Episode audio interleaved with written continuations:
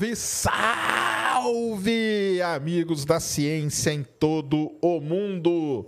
Muito boa noite, muito bem-vindos a mais um Ciência Sem Fim ao vivo. Ao vivo hoje, uma quarta-feira, dia 13 de setembro de 2023, são 9 e 4 da noite. Vamos começar mais um papo incrível aqui hoje comigo, grande professor César. Tudo bom, professor? Fala, Sérgio. Beleza? Tudo tranquilo? Na paz, vamos que vamos. Falar de física, falar de relatividade geral. Isso e o que vier aí. E o que, que vier, vier, o que vier, a gente fala.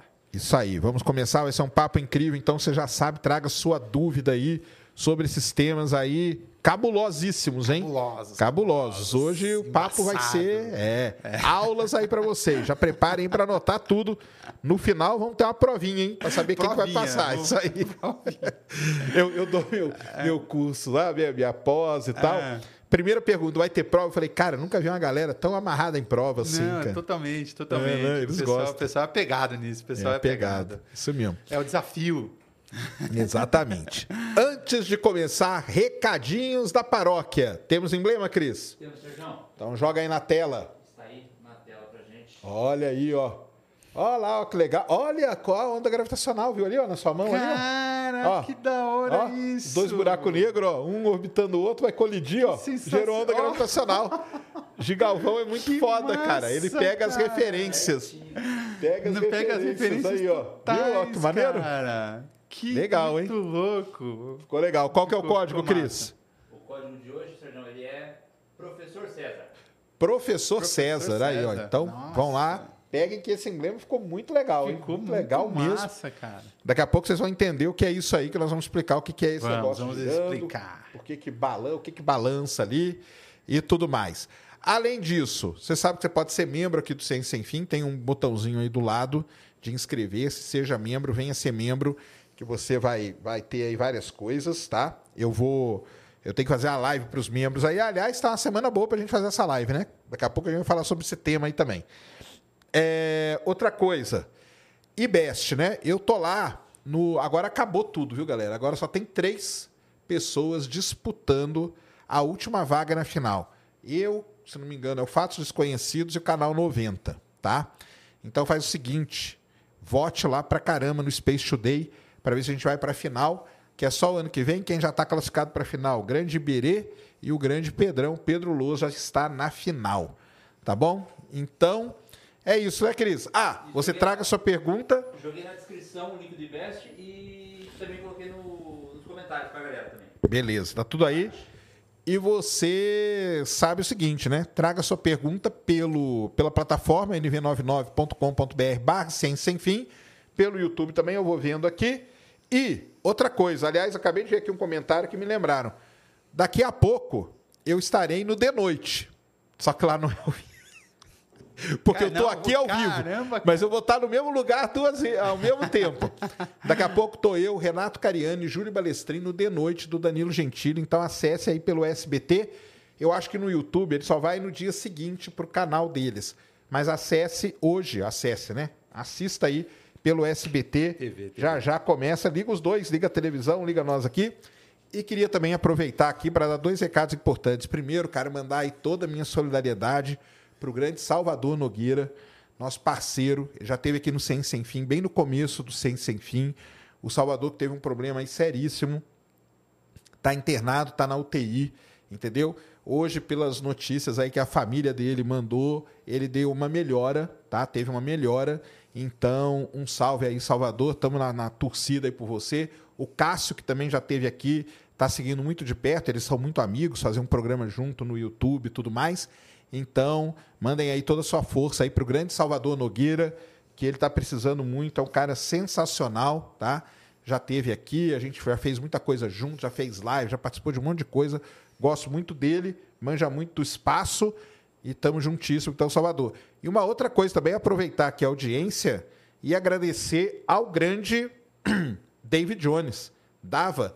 Cara, brigadão pelo vídeo lá. Eu assisti o vídeo que você fez, tá, cara? E que é isso, cara. Eu, vocês é que mandam bem pra caramba lá. Eu tava lá só dando meus pitacos, tá bom? Então, um salve pro grande Dava Jones aí, que tá aqui no Flow Games e no Flow Sports Club também. E no canal dele, lógico, vocês manjam muito. Beleza? É isso de recado? Então tá bom. Grande professor, tudo bom com o senhor? Tudo tranquilo, tudo em paz. Muito Joia. feliz de estar aqui. Legal demais, viu? Então, já já nós vamos mostrar aqui um monte de coisa, tá, galera? Mas antes vamos saber um pouquinho aqui da história, porque é o seguinte, né? Todo mundo que vem aqui, principalmente pessoa que tem uma carreira acadêmica, assim como o senhor, eu gosto de perguntar é, o que, que levou para esse lado aí quando você era criança, porque, por exemplo, eu sou da. Eu brinco, né, que na, eu gosto da astronomia porque eu sou da geração do Halley, né? Então tem momentos assim na, na história da ciência, né, que a gente vê, que tem uma onda que acaba atraindo muita gente. Se a gente pegar aí na história, pegar agora que está na, na, moda aí o Oppenheimer, né? Naquela sim, época lá, sim. que era uma grande quantidade de físicos, né?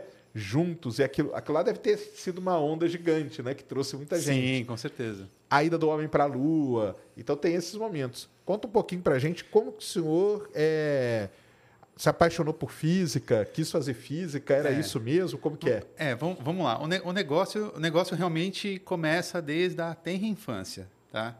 É, eu não era um apaixonado por física, eu era um apaixonado por, pelo universo, por, pelas estrelas, é, olhar para o céu, olhar para a lua e tudo mais, né?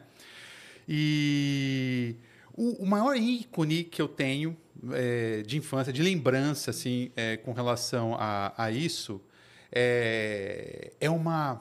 Cara, é uma, foi uma capa. Não, não uma capa de jornal, mas é uma matéria de ciência. Se não me engano, saiu no Estadão ou na Folha muito tempo atrás. Big Ben. Sobre hum. Big Ben. Então foi tipo uma matéria gigante. E aí o meu pai me deu. Meu pai chegou e me deu para eu ler. É, enfim, ou isso já, já mostra que eu deveria mostrar algum interesse, só que eu não tenho lembrança anterior. Entendi. E eu li a matéria, cara. E eu, eu tô falando aí, tipo, sei lá, devia ter o quê? 7, 8 anos de idade. Tá? E eu li a matéria e, e fiquei encantado com aquilo.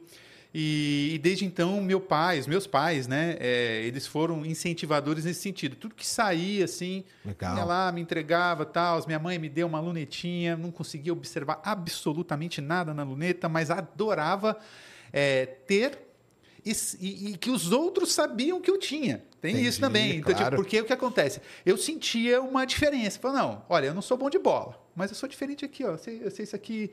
E, enfim, então eu gostava, eu gostava, eu gostava disso, sabe? Então eu gostava de ser o estudioso. Então isso me incentivou. Legal. Então minha mãe sempre me incentivando muito. Aí depois me deu um microscópio e tal, enfim. E eu, aí, eu, enfim, peguei gosto por estudar é, porque precisa ter, precisa ter para você e para essas áreas. Você precisa ter algum gosto pelo estudo. É, não, não é fácil. Se você não tiver, é, é, enfim, eu não sei qual área que você não precisa ter, mas enfim, física em particular você precisa ter muito. E aí, aí o que acontece? Aí, enfim, é, vida foi passando e tudo mais. Esse, esse interesse nunca, nunca baixou. Sempre continuei sempre muito interessado e, e sempre estive firme de que é, era isso que eu queria fazer astronomia. Você queria fazer astronomia? Queria então. fazer astronomia. Tanto que, tipo, na época, é, eu prestei vestibular é, para astronomia na UFRJ. Que era onde tinha só. Que era né? onde tinha. Em graduação. Fui lá fazer lá, né? a prova lá em Volta Redonda. Uhum. É, e meu pai me levou é, é para fazer para fazer lá o vestibular lá em Volta Redonda. É, tomei um pau na prova de inglês. que fez eu não passar, inclusive. Fiquei muito triste e tal. Aí alguns professores, né? É, enfim, alguns professores é, que eu tive no correr do meu colégio ali é, me incentivaram. Não, faz física, você fica em São Paulo mesmo, e aí depois você vai para astronomia, né? Enfim, é, astrofísica, essas coisas que você gosta. Isso aí é uma coisa que até hoje, né? Muita gente pergunta, né? A galera aí nova, até porque está querendo entrar na astronomia, todo mundo pergunta isso, né? Eu faço astronomia direto ou eu faço um outro curso, né? E depois é. vou para faço uma especialização, um mestrado, doutorado sim, na área, sim. né? É, eu, eu, eu particularmente, para quem quer seguir vida acadêmica, tá? Eu recomendo fortemente que a pessoa Ó, me perdoe as pessoas que fazem astronomia, me perdoe o, o, pessoal dos cursos de astronomia, mas eu recomendo fortemente que a pessoa faça física. Porque se você quer seguir na vida acadêmica, depois, é, Brasilzão afora aí, o, o, os concursos Sim. serão muito mais é, amplos. Exatamente. É, é, por exemplo, eu fui professor, hoje eu sou professor do ITA, só que eu fui professor em outros lugares. Fui professor, por exemplo, é, numa universidade no interior do Paraná, o TFPR, e que é... Medianeira E aqui, Beijão. ó, o Giovanni Micael Lentz. Ah. Um abraço, o melhor professor foi meu de aluno. mecânica 2 é, da foi meu TFPR aluno. Eu lembro dele. Abração, aí, ó. abração. Sumiu. Então, aí, é, enfim, é, quando você vai, é. Eh, os concursos nesses locais, tipo, exigem, vão exigir uma graduação em física. Física. Vão exigir uma Isso graduação aí. em física. Então, se você não é Você abre o leque, né? Você abre o você leque. abre um leque maior. Leque. Senão você e fica aí... muito restrito à é. astronomia. E aí você vai ter emprego aonde? Vão ser três, quatro faculdades. Sim, sim. Ou, tem... ou, ou, você tem o Observatório Nacional, você vai ter o INPE, que certamente é. vai. São mais institutos de pesquisa. Agora, claro, você tem outras universidades, o, o, o próprio ITA, tá? É, o ITA é o ITA, ele, ele não faz esse tipo de restrição, tá? O, é, o ITA não faz esse tipo de restrição. Então, tipo, o concurso é mais aberto, você, vai, é, você tem o um doutorado em determinada área que é de interesse, porque aí o que acontece? Também são concursos mais direcionados por área Sim. e tudo mais e tal. Então, aí... É, Aí Enfim, são aquele específico, o, né? O cara é, tem que é, ter aquela... Exatamente, exatamente. Isso, aquela então, linha de pesquisa. É, tá? Você vai, por exemplo, na outro lugar que eu trabalhei, fui pós-doc, na verdade, foi o FBC também. É, você já não... Você, já, eles já não, eles não, não, não, colocam essa especificidade, tipo, não, tem que ser formado em física. É, mas Será e, que isso está mudando por conta da ampliação dos cursos de astronomia também? Porque é. antigamente era só na UFRJ, hoje já tem na USP, hoje já né? tem na USP. E tal, o pessoal está é, né? Pode ser, pode ser. É, enfim, hoje, hoje a coisa está um pouco mais aberta. Só que, como eu falei, é, se você vai ainda, por exemplo, para o interior do Brasil, porque, cara, na boa, passar num concurso, para quem quer seguir vida acadêmica, seguir lá na universidade pública e tal, passar num concurso em grandes centros é muito é muito complicado. Eu mesmo, tipo, na verdade, como, como é que foi, como é que foi minha, como é que foi meu processo? Eu passei num concurso na UTFPR de Medianeira, tá? Passei num concurso lá. Tava muito feliz lá, tal, só que lá estava zerado em pesquisa, não estava fazendo pesquisa lá. Não que, não que seja impossível fazer pesquisa, é um campus menor e tudo mais, local, local maravilhoso, é, enfim, universidade maravilhosa. É, não que eu tenho um pessoal muito competente fazendo pesquisa séria lá, amigos meus que estão fazendo pesquisa muito séria lá. Só que eu não consegui me encontrar porque eu sou eu, eu, eu é, eu tenho a seguinte característica, eu atendo a demandas. Então, tipo, naquele período quando eu entrei lá, a demanda era outra, entendeu? Tipo, lá, tipo, quando eu entrei, é, tinha um laboratório de física que não, não, não funcional. Então, é, montamos, juntamos lá, montamos e vamos. Então, fomos trabalhar em outras coisas. Trabalhei em coisas administrativas, organizando eventos, não sei, estava feliz lá e tal. Só que é isso que surge a, a possibilidade de eu me transferir para o ITA, né? Eu fiz o do, meu, meu, mestrado e meu doutorado foram no ITA, né? É, o meu, minha graduação eu fiz na Unesp Rio Claro. Beijão pro pessoal Legal. da Unesp Rio Claro. Aí meu mestrado e doutorado no ITA. E aí eu fiz um bom doutorado no ITA. Então, é, enfim, é, o meu nome sempre pairou ali para uma Entendi. possibilidade de, de é transferência e tal, é, é claro. E aí surgiu a oportunidade, fui e aí, qual era a demanda do ITA? Pesquisa, pesquisa. Aí me afundei nisso, pesquisa, pesquisa e pesquisa na área. Aí dizendo, né, o que, que eu fiz? Na verdade, eu fiz um curso de física, né, que é hard, bacharel em física. É um curso hard. É, bom, você sabe, né, você fez geofísica, né? Fez geofísica, é boa que é parte é hard, física com geologia. É, é hard, é hardcore o negócio, a gente sabe, é. E, e aí enfim, fiz meu doutorado, é, fiz meu mestrado e meu doutorado no ITA, já indo para parte de astrofísica, só que astrofísica é astrofísica de ondas gravitacionais, detecção de ondas gravitacionais e tudo mais e tal.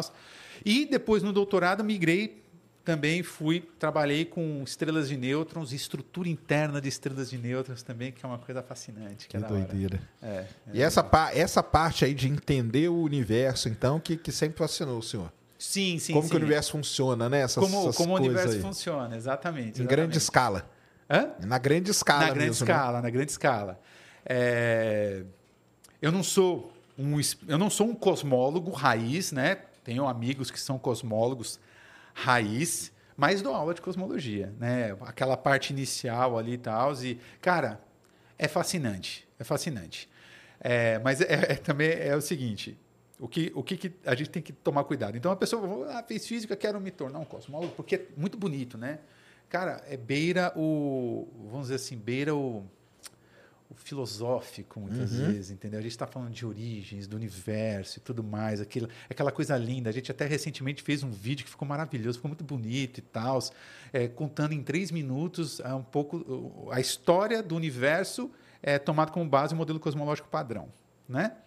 É, só que, cara, quando você vai para as contas, velho, ah, sim, é, é não, é Cara, é diretamente do inferno que veio o negócio, entendeu? É, é uma coisa assim, é, é, pesada, conta pesada mesmo, é, não é fácil. Você tem como base ali a relatividade geral, é, enfim, e a relatividade geral é o início. Então, tipo, você tem as equações de Einstein, que é o princípio. É, que foi é a partir delas, que né? foi a partir que, dela que, que você bolou o modelo Exatamente. padrão, né? que é a partir daquilo que você desenvolve o resto. Então, tipo, chegar naquilo já é uma coisa extremamente complexa. E aí você vai então, estudar assim, os caras todos que trabalharam, porque o Einstein ele bolou a equação, né? Sim. Mas quem foi trabalhar com as equações mesmo foi uma galera também da pesada, né? aquele. Friedman. É, exatamente. russo lá. É, aí, aí tem, uma história, tem, tem uma história muito legal, né? Tem uma história muito legal que é o seguinte. Então, o Einstein, ele tem a, a, a, as equações de Einstein certo? As equações de Einstein ali. Só que o Einstein, ele acreditava num universo estático. Isso é legal da gente falar é. para a galera. O pessoal não entende isso. É. E, e, eles não entendem pelo seguinte, porque uma dificuldade que tem, pessoal, é que quando você vai estudar essas o, o vamos dizer assim, o desenvolvimento da ciência, você tem que se colocar naquele momento. Em Exato. que momento da história científica o Einstein vivia? Perfeito. Né? Perfeito. Cara, na época do Einstein, a gente não sabia. Galáxia Exato. era só a nossa. Né? Exato. Então ele não tinha nada. Então, pra... aí o pessoal, ah, tá vendo? O Einstein era um burrão, ele era errado. Não, não é alguma. isso, cara. É porque naquele momento ali, o que se sabia do universo? Era quase nada, né? Era quase nada. E aí, pelas equações. Tanto que tem muitas coisas na equação dele que ele vai tirando, ele vai colocando, ele tira de novo, porque ele fala, cara, isso aqui não pode existir, não, ninguém é, vê, isso aqui é, ninguém nunca vai ver. É. Própria ondas gravitacionais falou, cara, isso aqui sim, nunca vamos detectar, sim, exa exatamente, exatamente.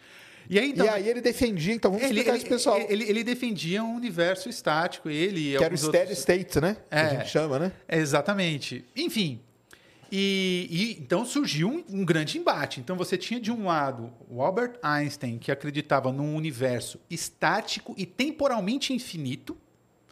Do outro lado você tinha caras como Georges Lemaitre, é, que era um padre belga, isso vale, isso vale mencionar isso aqui. É, e, por exemplo, Friedman, certo? Que são os que é, que é, o, que é o dono da equação, basicamente base da cosmologia ali, né? Que ninguém fala dele, né? Ninguém fala. Pouquíssima gente fala pouquíssima do Friedman. Gente, né, pouquíssima gente fala do Friedman. É. Só que ele é. Ele é muito importante. Ele é né, muito cara? importante, porque ele, enfim, como eu falei, as equações, as equações base para um universo não estático são dele. Porque é... o que acontece, até para a gente explicar para o pessoal, o Einstein foi lá e desenvolveu a teoria da relatividade, chegou num conjunto de equações, né? Para o pessoal, não foi uma só, chegou num conjunto, né? Exatamente. E aí várias era um momento, né, que várias pessoas também estavam procurando por aquilo, Exato. né? Tem isso também.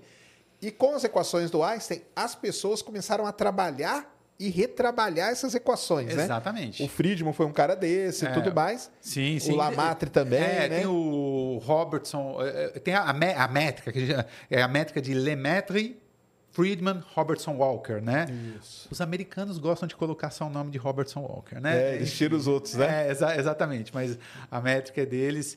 E as, as equações, as equações de onde a gente faz é, todos os estudos sobre os períodos do, do universo, tipo, então você tem o período de radiação, você tem o período de matéria, que é o período atual, aí o anterior, que é o período de radiação, era da combinação, é, período de, da, da, da, da combinação, era hadrônica e tudo mais, é tudo isso, tudo isso é feito dentro do contexto de uma análise, dentro do contexto de uma análise tomada as equações de Friedman. E aí um outro ponto interessante que é o seguinte, então voltando aqui, então o Einstein, ele acreditava no universo estático. E aí, para. É, nem, vamos, nem vamos falar acreditar, que senão a galera. não, não acreditava, não, desculpa. É que a gente costuma, só para o pessoal é. entender, a gente fala que a, o acreditar, galera, não é não acreditar na fé. Entendeu? Exatamente. Era não. que as coisas mostravam para ele que o universo era estático. Briga... É, inclusive, eu vou pedir, vou pedir, Sérgio, para você me corrigir de vez em quando, porque eu não estou acostumado ainda com a linguagem, tá? Não, não, então... eu falo isso aqui porque depois eles fazem um corte. Aí fala, ah lá, os caras falaram que o Einstein acreditava no universo. Não é que o Einstein acreditava. É, As equações, é. o, tudo que existia mostrava para ele que o universo era perfeito, estático. É perfeito. Isso. Então, é... enfim, colocou muito bem. É isso. Então você tinha isso. E aí o que que, o que, que ele, ele, ele colocou nas equações dele? Qual o ingrediente que ele colocou?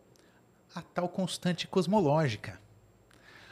Para chegar numa solução de um universo estático. Então, não foi só ele. Foi Einstein e De Sitter também. Foi um famoso outro cara, de famoso De Sitter. Foi um outro cara que pegou e, e, e trabalhou dentro desse contexto. E aí, enfim, tem uma porrada de considerações que são feitas que não vale, não vale a gente tocar aqui. Mas, de fato, ele chega ali. Por? Por que, que ele pegou e colocou aquela constante? Porque aí, porque eu quero, eu quero chegar num ponto que é interessante. Porque a, a, a constante cosmológica, ela traz é, como é, é, é, ela é introduzida nas equações e, e, uma vez introduzida nas equações, ela, ela, ela acaba servindo como um termo repulsivo. Porque o que, que o Einstein acreditava? Que ele então, deixa eu mudar essa palavra. O que, que, o, que, que o Einstein tinha? É, tinha em mente? Que palavra que eu uso? É isso aí, tinha, qual era a ideia dele? Não, então, qual, qual é, é boa. Qual era a ideia do Einstein? Que a, a, a força, a, tipo, a gravidade ela, ela iria tendenciar a fazer com que o universo, tipo, colapsasse, né? Tipo, enfim, é, tudo atraindo tudo, né? E, ao mesmo tempo, o, o Friedman, o, o Robertson Walker, o Friedman e tal, eles estavam mostrando, o Friedman, principalmente, mostrou num trabalho que as equações de Einstein eu, eu, conseguia soluções tomadas das equações de Einstein de universo em expansão sem a constante cosmológica. Mas ele foi lá e colocou isso para manter o universo estático. E aí depois entrou, veio é, Edwin Hubble, né? É, se não me engano, em 1929, né? Isso. É, que ele que ele bateu o martelo, né? Ele mostrou, tem a famosa lei de Hubble, ele mostrou que é, quanto mais distante uma galáxia estivesse, é, mais rápida, ma, ma, ma, mais rapidamente ela se afastava. É, como é que ele fez essa determinação? Tomado uma coisa chamada redshift, né? É, enfim. É, até como... para explicar para o pessoal, né? O ó, galera, até 1929, o universo para a gente era a nossa galáxia. O resto que a galera observava, que depois vieram a ser galáxias, eram meio nebulosidades. Tanto que Andrômeda, que foi a primeira galáxia confirmada pelo Hubble, ela antes era chamada de nebulosa de Andrômeda. Ela nebulosa de Andrômeda. Ela nem era é, chamada é. de galáxia. Quando o Edwin Hubble observa lá algumas estrelas específicas e faz a conta de distância, ele fala: cara, isso aqui não pode estar na nossa galáxia. Isso aqui é muito maior é, do que qualquer coisa. Então, isso aqui tem que ser uma outra galáxia. Então, se vocês pegarem na linha do tempo, até 1929, o universo era só a Via Láctea. De 1929 para cá é que nós começamos a ter outras galáxias. Se você pegar isso no tempo, cara, é muito pouco tempo. Sim, é muito pouco tempo, é. exatamente. É. Não, é pouquíssimo tempo. Pensa. Cara, não faz nem 100 anos. A, a, a, nossa, a nossa, nem, nem 100 anos. A nossa. Como está evoluindo a, a, nossa, a nossa visão, a, a, nossa, as nossas vistas ao universo, vamos colocar assim, né? É porque, é óbvio, a gente tem equipamentos observacionais cada vez mais sofisticados que nos permitem, né? Mas, enfim. E tem um Hubble... texto muito legal ah. do, do, do, do Hubble que é assim o dia que se descobriu o universo. O dia que se descobriu Porque o universo. Porque até então o universo era... De... Quando ele, ele faz isso... Mas aí também tem uma outra coisa que é até bom da gente falar, que tem um avanço técnico... A astronomia, aí depois a gente chega no, no ondas gravitacionais, que é bem isso também, ela depende muito do avanço tecnológico. Então existem coisas que a astronomia ela já sabe, meio que já sabe teoricamente, mas a gente não tem como observar ainda. E o Hubble foi isso, né? Ele trabalhava no maior telescópio da época, né? Os telescópios antes do que o Sim. Hubble trabalhava não tinha, não tinha capacidade de fazer exatamente, o trabalho que ele fez. Exatamente. Né? Quanto maior a capacidade observacional, é, enfim, é, mais coisas vão aparecendo Exato. e eventualmente é, mais a gente pode melhorar a teoria ou mais a gente ou eventualmente temos que substituir uma teoria, né? Mas enfim, Mas dando um pulo aqui, ah. o senhor acha que a constante cosmológica é energia escura? Então, eu ia falar justamente sobre isso agora. Aí o que acontece? Hoje, a constante cosmológica ela é introduzida, ela, ela é introduzida no, na, nas equações de Einstein, ela foi reintroduzida. Lembra que eu falei que o Einstein introduziu a constante cosmológica no sentido de que ela traz as equações de Einstein um termo repulsivo, então Einstein acreditava. Então isso aqui vai manter o universo estático.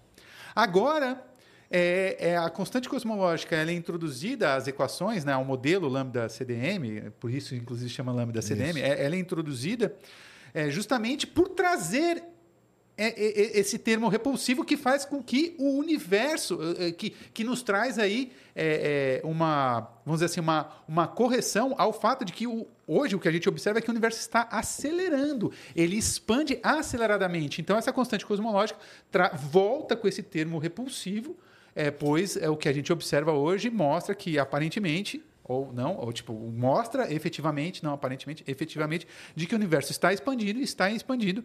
Então, é assim. O Einstein, na verdade, ele coloca constante cosmológica para frear a gravidade. Né? Exatamente. É isso que ele quis Exatamente. fazer, né? Exatamente. Ele, ele freia a gravidade, então, esse termo repulsivo. Agora, o que a gente faz é, é a gente coloca a constante cosmológica para acelerar a o universo. Então, é, é uma força então, o que, que, o que, que essa constante cosmológica traz? Uma força que acelera a, a, essa, essa, expansão. Agora, de fato, a gente chama é, isso de energia escura. A, a questão é, a gente não sabe o que é. Então, é, esse, essa constante cosmológica a gente não sabe o que é. A gente introduz nas equações é, com, com, com, simples, com a, com a, simples não, né? Com a complexa intenção de fazer com que o universo, que o nosso modelo preveja um universo acelerado. Agora, é, de fato, a gente não sabe o que, que é isso. O que está acelerando o universo? A gente não tem, a gente não tem é, ideia. Em, em particular, energia escura Agora, você pode até me dizer, Sérgio, se eu nem sei se existe candidato, se existe algum tipo de. Não, para energia não. Para energia escura, não. Para matéria escura, eu sei que tem. tem alguns, Agora, é. energia escura, não. Então, tipo, por isso, inclusive, chamamos de energia. É, é algo, é algo que eu, cara, eu, é o seguinte, é, é, esse é meio polêmico que eu vou colocar aqui, é, mas até cito aqui um, um, um, amigo meu, que é o Pedro Moraes, que é um, um cosmólogo tipo, de, ah, de eu, eu, conheço ele, eu converso com ele de vez em quando. Sim, sim, sim, sim. Sensacional. Tipo, o cara é sensacional, cosmólogo de alto nível, tá? É, que ele trabalha com teorias alternativas de gravitação que traz... É, que, que, que acontece? Ó, é o monte, né? Vamos explicar para a galera, né? É. O que, o que acontece? Você tem a relatividade geral. A relatividade geral sozinha, ela não prevê a aceleração, o universo expandindo aceleradamente certo? É, então existem, então você põe a constante cosmológica, certo? Ou você, ou então e, e, e dizemos que isso é uma tal energia escura ao qual a gente nunca observou. Então você tem esse caminho de colocar a coisa ali à mão. Ou você pode pensar em outro caminho, e a gente não pode jamais descartar a ciência, cara.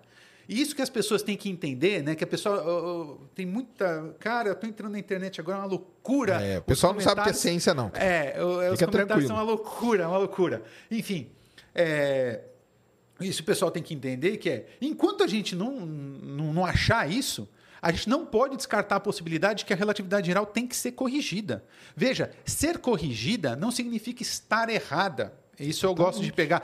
A, a, a, relatividade geral, eu vou pegar desde a gravitação de Newton. A gravitação de Newton está errada? Não está errada. A questão é que ela tem um regime onde ela funciona, regime de velocidades e massa, onde ela funciona muito bem. Ponto. A partir de um determinado regime, ela já não, já, já, já não consegue encontrar respostas. A gente já encontra isso no próprio sistema solar, é, como, por exemplo, Mercúrio. o desvio de periélio de Mercúrio. Certo? Está muito próximo do Sol. Então, o campo gravitacional ali é muito forte. Ele está no regime é... relativístico, né? Exatamente. Ali você já está começando a entrar no regime relativístico. Então, aí o que acontece? Então, entra ali a relatividade geral. E pode ser, sim, que a relatividade geral funcione muito bem até um determinado regime, só que já regime cosmológicos não. Então, de repente, essa tal energia escura simplesmente não existe. O que tem que acontecer é, temos que pensar numa teoria cuja qual é, corrija a relatividade geral em regimes cosmológicos. E sempre lembrando, qualquer teoria nova, qualquer teoria alternativa que surja, ela tem que explicar absolutamente tudo que a relatividade geral explica, assim como a relatividade geral explica absolutamente tudo que a gravitação newtoniana não é, tudo que a gravitação newtoniana explica. E outra coisa que tem que acontecer, dado quando eu volto para o regime onde a relatividade geral funciona, aquela teoria tem que voltar para a relatividade geral, assim como a relatividade geral, eu faço a aproximação newtoniana isso. e eu volto para a gravitação newtoniana. Então isso é uma coisa que tem que ficar é, claro na cabeça das pessoas. É, ah, Newton estava errado. Que Newton estava errado? É, ah, Einstein está errado. Isso aí é um dos maiores absurdos que eu o pessoal falar. É isso não, não, cara, não, não, cara. A questão é essa. A questão é, é Newton, ele descreveu tudo aquilo, a gravitação newtoniana e tudo que Newton fez e outros fizeram, eles escreveram perfeitamente tudo aquilo que eles podiam descrever, dadas suas limitações observacionais. Isso aí. Ponto o, o, os nossos, os nossos, as, nossas, eh, as nossas capacidades observacionais, elas, é, elas melhoram com o tempo. Elas melhoram com o tempo. Então, isso traz novidades, traz coisas novas. Então, tipo, a gente vê que, putz, não, então temos que corrigir. E é o que está acontecendo hoje com relação às observações que a gente está fazendo com o James Webb. O pessoal quer jogar agora, né? O que eu vejo, né? Os comentaristas de internet, né? Que eu estou entrando agora, estou furando a bolha aqui, né? Que a gente está lá na academia e a gente não observa muito isso, né? É. Agora que eu tô. quando você vem para fora, você vê os absurdos, né? É, exatamente. Eu, eu, eu, eu, eu que agora estou começando a fazer essa é, essa divulgação junto com, com minha amadíssima esposa aqui, que, é, que não fosse ela, nada disso estaria acontecendo. É, enfim, agora estou tomando conhecimento de verdadeiros absurdos é, e comentários absurdos. Aí o Jota, cara, o Jota, outro cara que eu. Putz, sem comentários, o Jota. Só é, já teve aqui, muito legal. É, sim, sim, é um cara muito legal. É, o, o Jota comentou comigo, eu tive com ele hoje e a gente conversa muito, a gente fez alguns vídeos em parceria e tudo mais, aí o Jota pega e, e sempre, e sempre comenta comigo. César, não olhe os comentários. Ah, não, isso aí é a regra é, número um é, da internet. Não olhe os comentários. Não, é que eu tava naquela de querer responder e tal. Cara, não, não, não olha os comentários. Não olha, não olha. É, porque você vai ver absurdos assim. É, eu, é, teve um até foi engraçado, cara, que foi o seguinte eu peguei e fiz um vídeo em parceria com ele, falando sobre a, sobre o a quilonova, né, que, que gerou ondas gravitacionais, né? E aí um cara chegou só escreveu lá, fake news. É. Aí eu só, hã? Aí o universo nem tem esse tempo e você nem você acredita nisso. Eu, que? Aí eu fui tentar argumentar com o cara. Não, aí, aí, aí, aí, aí, errou, aí, errou, errou feio. Porque aí, aí eu fui, fui, tentar argumentar com o cara e falou: Não, olha só, desculpa, você não sabe o que você está falando tal. Aí, cara, pensa num cara que se ele, se ele me encontrar, ele, ele me agride. Ele ficou muito. Ele me odiou demais, cara. É, e eu não fui agressivo, nada disso. Eu sempre procuro ser bastante é, educado na, na, na, nas redes sociais, de um modo geral. Mas, enfim, enfim, é isso, né? É, então... é isso aí, porque o pessoal às vezes fala assim, ah, pô, por exemplo, ciência, a, a evolução, galera, não quer da, da, da, ideia científica, não quer dizer que a outra deixa de existir. É que você vai descobrindo coisas novas aonde aquela exatamente, não se aplica. Exatamente. Então, Mas quando a gente volta, é. isso é que é bonito. Se você pega, porque essa galera também tem o seguinte, eles nunca resolveram uma equação na vida deles. Se você pega a equação da relatividade, igual dos professor aqui, e volta ela para o sistema newtoniano, você começa a trabalhar ali matemática, entendeu? Você tem que, tem que sentar e resolver na mão. Sim. Você vai ver que os termos começam a se cancelar, aí você volta e fala: caramba, isso aqui é gravitação universal. Exatamente. Então tá show de bola. Ela, quando ela volta para o regime aqui, ela funciona. Quando ela vai para o outro, ela muda para a relatividade. É. E hoje podem ter várias outras que o pessoal trabalha, que são essas alternativas, Sim, né? tem várias, tem várias. Que o pessoal chama de MOND, né? Que é a, é. seria uma relatividade modificada, né? Exatamente, né? relatividade modificada. É, que, enfim, pode trazer. A gente tem que trabalhar com isso. Enquanto a gente não achar, enquanto a gente não souber o que é matéria escura, cara. Enquanto a gente não souber. E, e, cara, tem, e, tem, e tem muita teoria alternativa, muitas teorias alternativas de gravitação que, e por exemplo, cara, é, resolvem o, o problema da, da curva de rotação de galáxias. É, entendeu? Tipo, para quem não sabe, a relatividade geral ela já não prevê, ela já não consegue prever com assertividade a curva de rotação de, ou seja, a velocidade de estrelas próximas à borda das galáxias. É, a, a, relatividade geral, aí, aí o que acontece? Por conta dessa. É, elas estariam muito mais rápidas do que aquilo do, do que Sim. esperaria a teoria. Então, aí o que, que qual o ingrediente que a gente coloca lá para manter a relatividade geral? Uma coisa chamada matéria escura. É, assim também fazemos para explicar os tais aglomerados de galáxias. A gente pega e coloca matéria escura. Veja, não estou dizendo que matéria escura não existe, eu até acredito, porque matéria escura, ao contrário da energia escura, ela tem candidatos, né? ela, tem, ela tem candidatos e tal. Estamos torcendo para que matéria escura pensa na física que não vai surgir. No, é. Vai ser incrível o que não vai acontecer com a física quando. Teve agora né, a missão Euclide. É, né? a missão Euclide, que acabou de ser lançada, ela está indo para isso, né? Está é, indo para isso. Está indo para isso. Vamos ver pra... se ela consegue pegar alguma e pista. E torcendo né? muito, torcendo muito. Só que enquanto não for, não for encontrado, nós temos que trabalhar na possibilidade da relatividade geral não funcionar bem é. dentro desses regimes. Ponto, é isso, faz parte. A ciência funciona assim. É, e da mesma forma, agora que o pessoal está batendo para caramba aí no modelo cosmológico padrão por conta do, do, das últimas observações ah, do é. James Vamos falar disso aí, né? É... Então o pessoal começou a falar aí. E aí até é legal até a gente voltar um pouco e explicar para o pessoal. O pessoal fala assim: ah, quer dizer que o universo começou como Big Bang. É a mesma coisa, né? Existem várias alternativas para o início do sim, universo. Sim, existem, existem. O Big Bang é aquele que a gente tem mais evidências é, observacionais. Exa exatamente. Até, né? A gente tem as, as, três, as três evidências observacionais que são incríveis. São incríveis, o modelo prevê isso, vamos deixar claro. Né? Então, vamos lá. A gente tem abundância de hidrogênio e hélio no universo, cara. Tipo, o modelo cosmológico padrão hoje explica é, explica a percentagem, se não me engano, é 70, 70 e poucos por cento de, de hidrogênio, mais 20, 20 e poucos por cento de, de hélio, mais um tantinho pequenininho ali de lítio, que aí já não é tão isso. assertivo com relação a isso.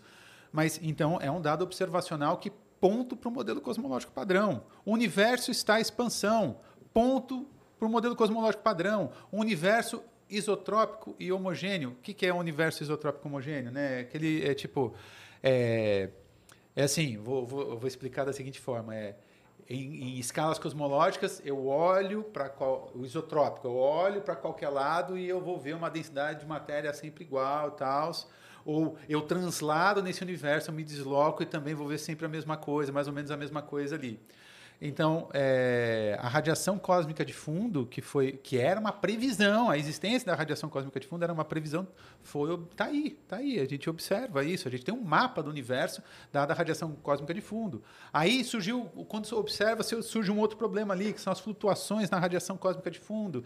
Aí, então, o universo inflacionário, Alan Guth vai lá propõe o universo, o universo estacionário, o, o, a, a, desculpa, propõe, o Alan Guth vai lá e propõe o, o período de inflação, né? Período da inflação, período isso. de inflação e tal. E por aí vai. É difícil pra caramba, cara. Nossa, Não, é isso mesmo. Como peno para dar aula disso. E aí Rapaz. tem, mas existem outras explicações que Sim. que esses pontinhos aí igual para ah, tem lítio, né? Aí tem a, lá as teorias alternativas, mas por enquanto quer dizer que o do Big foi assim? Não, não sabemos. Mas é Exato. é que hoje, com o que a gente observa, é o que mais tem evidência. É o que mais tem evidência, perfeito. E, e tá tudo bem. E se não for, também tá tudo bem. Tá tudo bem. É isso que o pessoal não entende. Ciência é isso. Tá tudo bem, tá tudo bem. É, faz parte, faz parte do contexto científico. É, é, é, assim que as coisas funcionam. E é, essa coisa que o pessoal fala muito, não, porque os cientistas não assumem. Eu já vi comentários desses, né? Os cientistas eles não assumem que estão errando. Cara, muito pelo contrário. A gente está todo dia assumindo que está errando. A gente está todo dia revisando aquilo que foi feito anteriormente absolutamente todo o dia. É, e vale dizer também, é, cientista, é, é, claro, ele tem o um modelo dele ali, então ele, um, um, cientista ele tem um viés voltado ao modelo dele, aquilo que ele, que ele gosta mais e tal, tem.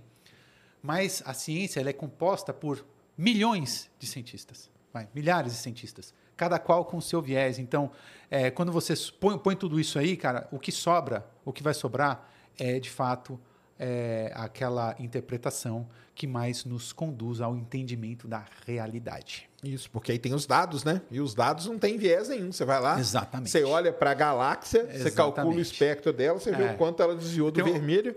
Isso aí, você pode ser palmeirense, corintiano, você pode torcer para o modelo A, B, C ou D. Exatamente. A galáxia ali não tem o que você fazer. Não, não tem. tem. o que fazer, não entendeu? É, Porque se você tenta burlar o dado, os seus pares todos, quando você escrever, vão falar, cara, você mexeu no dado aqui que não é pra você mexer. Entendeu? E queima o filme isso, hein? Isso queima o filme fazer isso, né? É, queima o filme é, pra caramba. Queima o filme. Então você isso aí é terrível. Não pode dado, não. Então tava aí o Big Bang. Aí veio o James Webb e o pessoal fica aí. Tem até uma galera que fala tal na pá de cal, né? Já ouviu é, essa expressão? Já, é, é, é, Fala que o James Webb foi a pá de cal para o Big Bang. A primeira coisa que eu falo pro pessoal é o seguinte: primeira coisa, pessoal.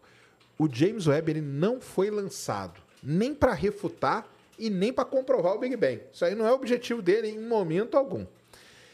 O que ele fez? Ele, ele pegou lá, observou galáxias e aí tem um negócio que o pessoal não entende também. Que eles acham que aquelas galáxias que o James Webb observou são galáxias igual a nossa, formadinha, bonitinha. Sim, sim, sim. E sim. não é, né? Não é muito diferente, né? Mas conta aí, o James Webb é ou não é a pá de cal aí que a galera fala? É, Vamos enfim, explicar. Eu, eu, eu, não venho acompanhando tanto assim o James Webb, mas não, não é, não é, né, cara? Não é. A questão é a seguinte, e isso é uma coisa que o pessoal tem que entender. Então, é, saíram os dados, as observações feitas pelo James Webb. E aí, obviamente, é, muita gente vai trabalhar em cima desses dados, e, e é claro que esses dados, é, é, enfim, enfim, muita coisa que você tem ali nesses dados, tipo, vão de contramão daquilo que a gente esperava. Porque o que a gente esperava do James Webb era uma refinação daquilo que o, que o Hubble já tinha mostrado, então vai, vai melhorar e vai confirmar. E não, é, não parece que é muito bem isso que está acontecendo, mas enfim. Mas aí o que acontece? Aí vai lá um cientista, vai lá e escreve um artigo, é, lançando uma hipótese de que o universo, por exemplo, pode ter o dobro da idade. Isso, foi agora recentemente. Né? Só que o que o pessoal não entende, eu nem sei. É, não, mas não foi publicado, isso aí foi no archive. Então, isso que eu ia perguntar, foi é. no archive, né? É. Então, pessoal, e é isso, e é isso que, é, que, que, que, que, tem que se ter em mente: é o seguinte. Existe uma coisa que o Sérgio usa bastante que é muito bom, eu mesmo ponho todos os meus artigos no archive, que é o archive. Mas às vezes tem artigo tá ali no archive, que é basicamente um repositório de artigos científicos. Esses, esse repositório está lá, o pessoal coloca ali, só vai ter um, um endosso no máximo de algum outro cientista, só que não vai ter revisão por pares.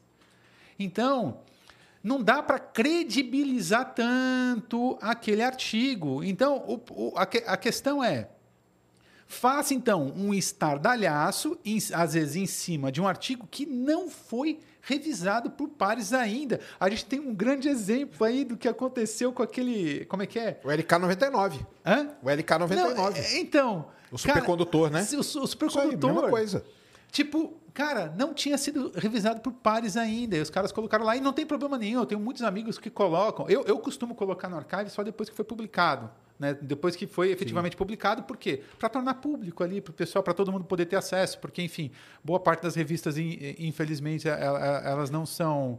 É, elas não são abertas aí ao público geral, né? Isso. Então a gente pega e coloca no arquivo. Só que muita gente coloca antes, às vezes submete e já coloca.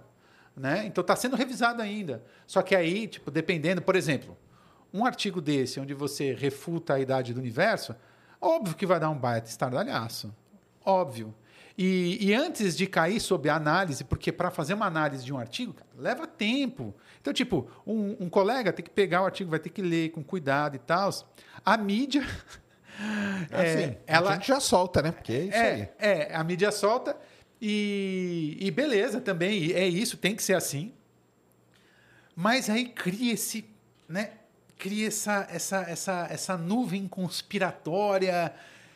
Enfim, o que eu é, venho tentando. É, enfim, agora estou evitando é, fazer maiores comentários nos meus vídeos, nos meus vídeos e sempre falo meus vídeos e, os, é, e meus e da Vivian, porque os meus vídeos são da Vivian é, também, né? Porque é ela que faz toda a arte. Mas quando surge um comentário, eventualmente eu pego e, e, e comento é, justamente isso. Para você querer refutar algo, você tem que manjar muito daquilo. Exatamente. Você tem que manjar demais, cara. Você tem que manjar muito. Então, tipo, não queira refutar é, só porque você ouviu falar. Né? É... Se você não tem. Ah, os caras querem refutar sem fazer, resolver uma integral, cara. Fazer Sim, uma conta. Tipo, então, sabe, é... para refutar, eu, eu jamais eu dou aula da disciplina Tópicos de Cosmologia lá na, no programa de pós-graduação em Física no ITA. Inclusive, inscrições abertas para o programa de pós-graduação em Física no ITA. Legal aí. Ó. É, mestrado e doutorado. Interessados, venham. É, eu dou aula de tópicos de cosmologia, a parte inicial ali, né? É a terceira vez que eu estou dando essa disciplina, ainda considero ela muito difícil. Eu não me considero um, um especialista, muito longe disso. E, cara, eu só ouço, eu só leio e, e, busco aprender o máximo que eu posso com as discussões dos meus colegas que são verdadeiros, que são de fato cosmólogos. É, e estou esperando onde que isso vai parar. É, eu acho que é isso. É... Enfim. Mas, é, é, enfim, também. Tá lá, a internet é livre, o pessoal quer comentar, comenta ah, e tal. É, mas, mas eu, eu, acho que é importante o pessoal entender, né? Principalmente essa dinâmica de publicação, viu, pessoal? Sim. Você submeter um artigo para uma revista aí, sei lá, Astronomy and Astrophysics, por exemplo, é um jornal importante da área de astronomia. Às vezes demora um ano ou mais, ou um pouco menos, para o seu artigo ser aceito, Sim. revisado, Sim. depois ele é, retorna para você, você faz as alterações, manda de novo. Se não tiver mais nada, aí ele entra numa fila e aí ele vai ser publicado. Então você submete o artigo hoje, setembro de 2023, talvez ele só saia em agosto de 2024, algo sim, desse tipo sim. aí. O archive, isso, isso eu falo sempre nos meus vídeos, mas o archive, archive.org, é o que o professor falou, lá é um repositório. Então você aí pode escrever qualquer coisa e colocar lá. Não tem problema. Lá é aceito, lá não tem revisão. Lá Exato. não tem essa, essa coisa do artigo ir e voltar.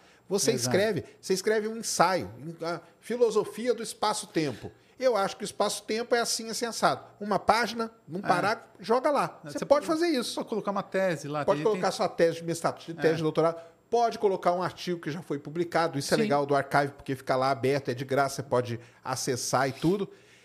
Mas tem que tomar cuidado nisso. Tem que pegar o artigo e falar: ah, não, esse aqui não foi aceito ainda, porque está escrito lá se aquele artigo ele já foi aceito ou não. É, aí você tocou num, num, num ponto legal, que é como identificar, um, um, como identificar o que é de fato um artigo revisado por pares. Ele, artigo identificado, é, a, a, artigo é, por par, é, revisado por pares em uma revista, ela tem uma coisa chamada DOI. Isso. E tem um número associado que vai vir com a sigla da revista na sequência. Hoje o Archive ele tem DOI também, mas aí você vê lá, DOI, Archive, não, aí você vai ter um DOI, e aí você vai ter um número, e você vai ter é, uma sigla referente à revista ao qual ele foi publicado. Então isso isso endossa, né? Você está dizendo, não, isso aqui realmente é um artigo científico, certo? Outra coisa, é, busca, é, faz uma busca numa plataforma chamada Web of Science, é, para ver se de fato aquela eventual revista, isso é importante as pessoas saberem, porque é, principalmente, é, tem várias, tem revistas e revistas. Tem revistas né? e revistas. Isso aí.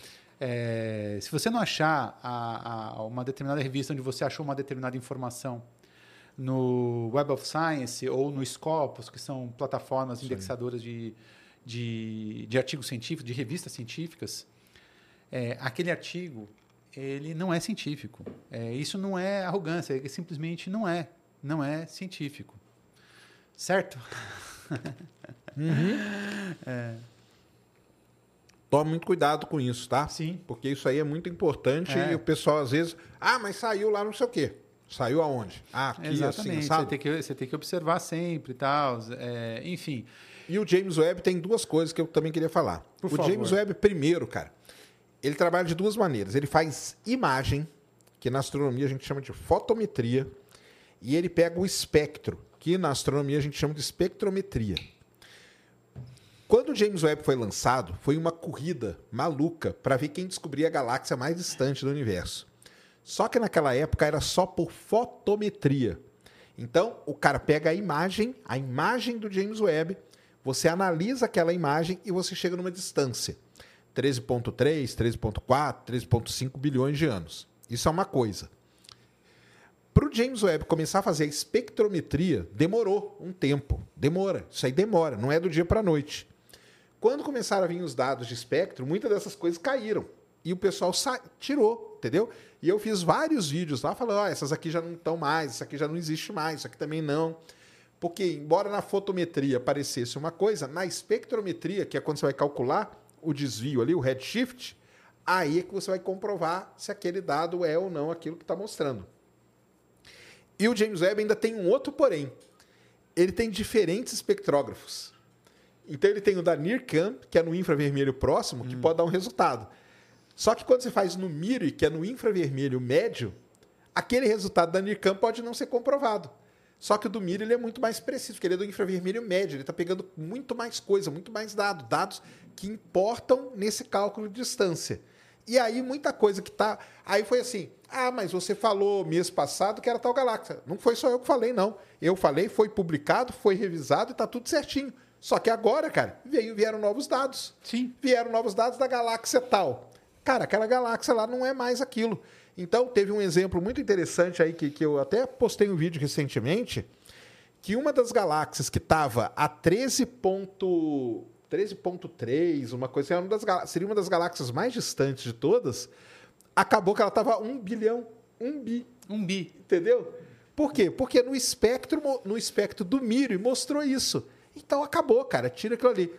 Então, é que tem que acompanhar essas coisas. Não, não adianta também vocês pegarem só a opinião de hoje. Ah, cara, é a galáxia tal. Cara, daqui três, quatro é. meses já mudou tudo. Não, é exato. E, é muito dinâmico, e, né? É muito dinâmico. E é isso que é sensacional na ciência também. É isso é muito é demais, dinâmico. cara. E, e é, é, importante colocar para quem acha que a ciência ela é a, a, ciência ela não é dogmática. Isso a mesmo. A ciência ela não é dogmática. Não é, não é, não é. Cientista é, eventualmente um cientista ou outro pode ser é, que não que, que, seja e que ele tenha o modelo dele, que ele ame muito o modelo dele e que ele não aceite outra coisa senão o modelo dele. Tudo bem, mas a, a ciência não, a ciência não é dogmática. Então as coisas estão sempre mudando. A ciência ela tem método que faz com que ela se autocorrija. E uma coisa muito importante de colocar aqui, o pessoal gosta muito de falar, né? Não, porque o pessoal não, não, não, não sabe diferenciar tipo uma, uma lei, uma lei é, uma, de uma teoria, né? É, e tá tudo bem que não sabe porque realmente a gente tem um, um sério problema no ensino de ciências, eu, eu, eu, penso, né? Eu gostaria até depois de falar um pouco sobre isso. Boa. Mas é, o, o, que, que, o que, que acontece? Uma teoria que é científica, ela jamais, jamais será irrefutável ela sempre tem, ela sempre tem que ser e deve ser refutável. Sempre tem que haver como fazer testes para refutá-la. Porque senão, aí, senão ela deixa de ser uma teoria científica. Não, sempre, então, isso, porque o que acontece? Isso nos obriga a sempre estar testando, Sim. testando novas hipóteses, testando os modelos e testando as teorias.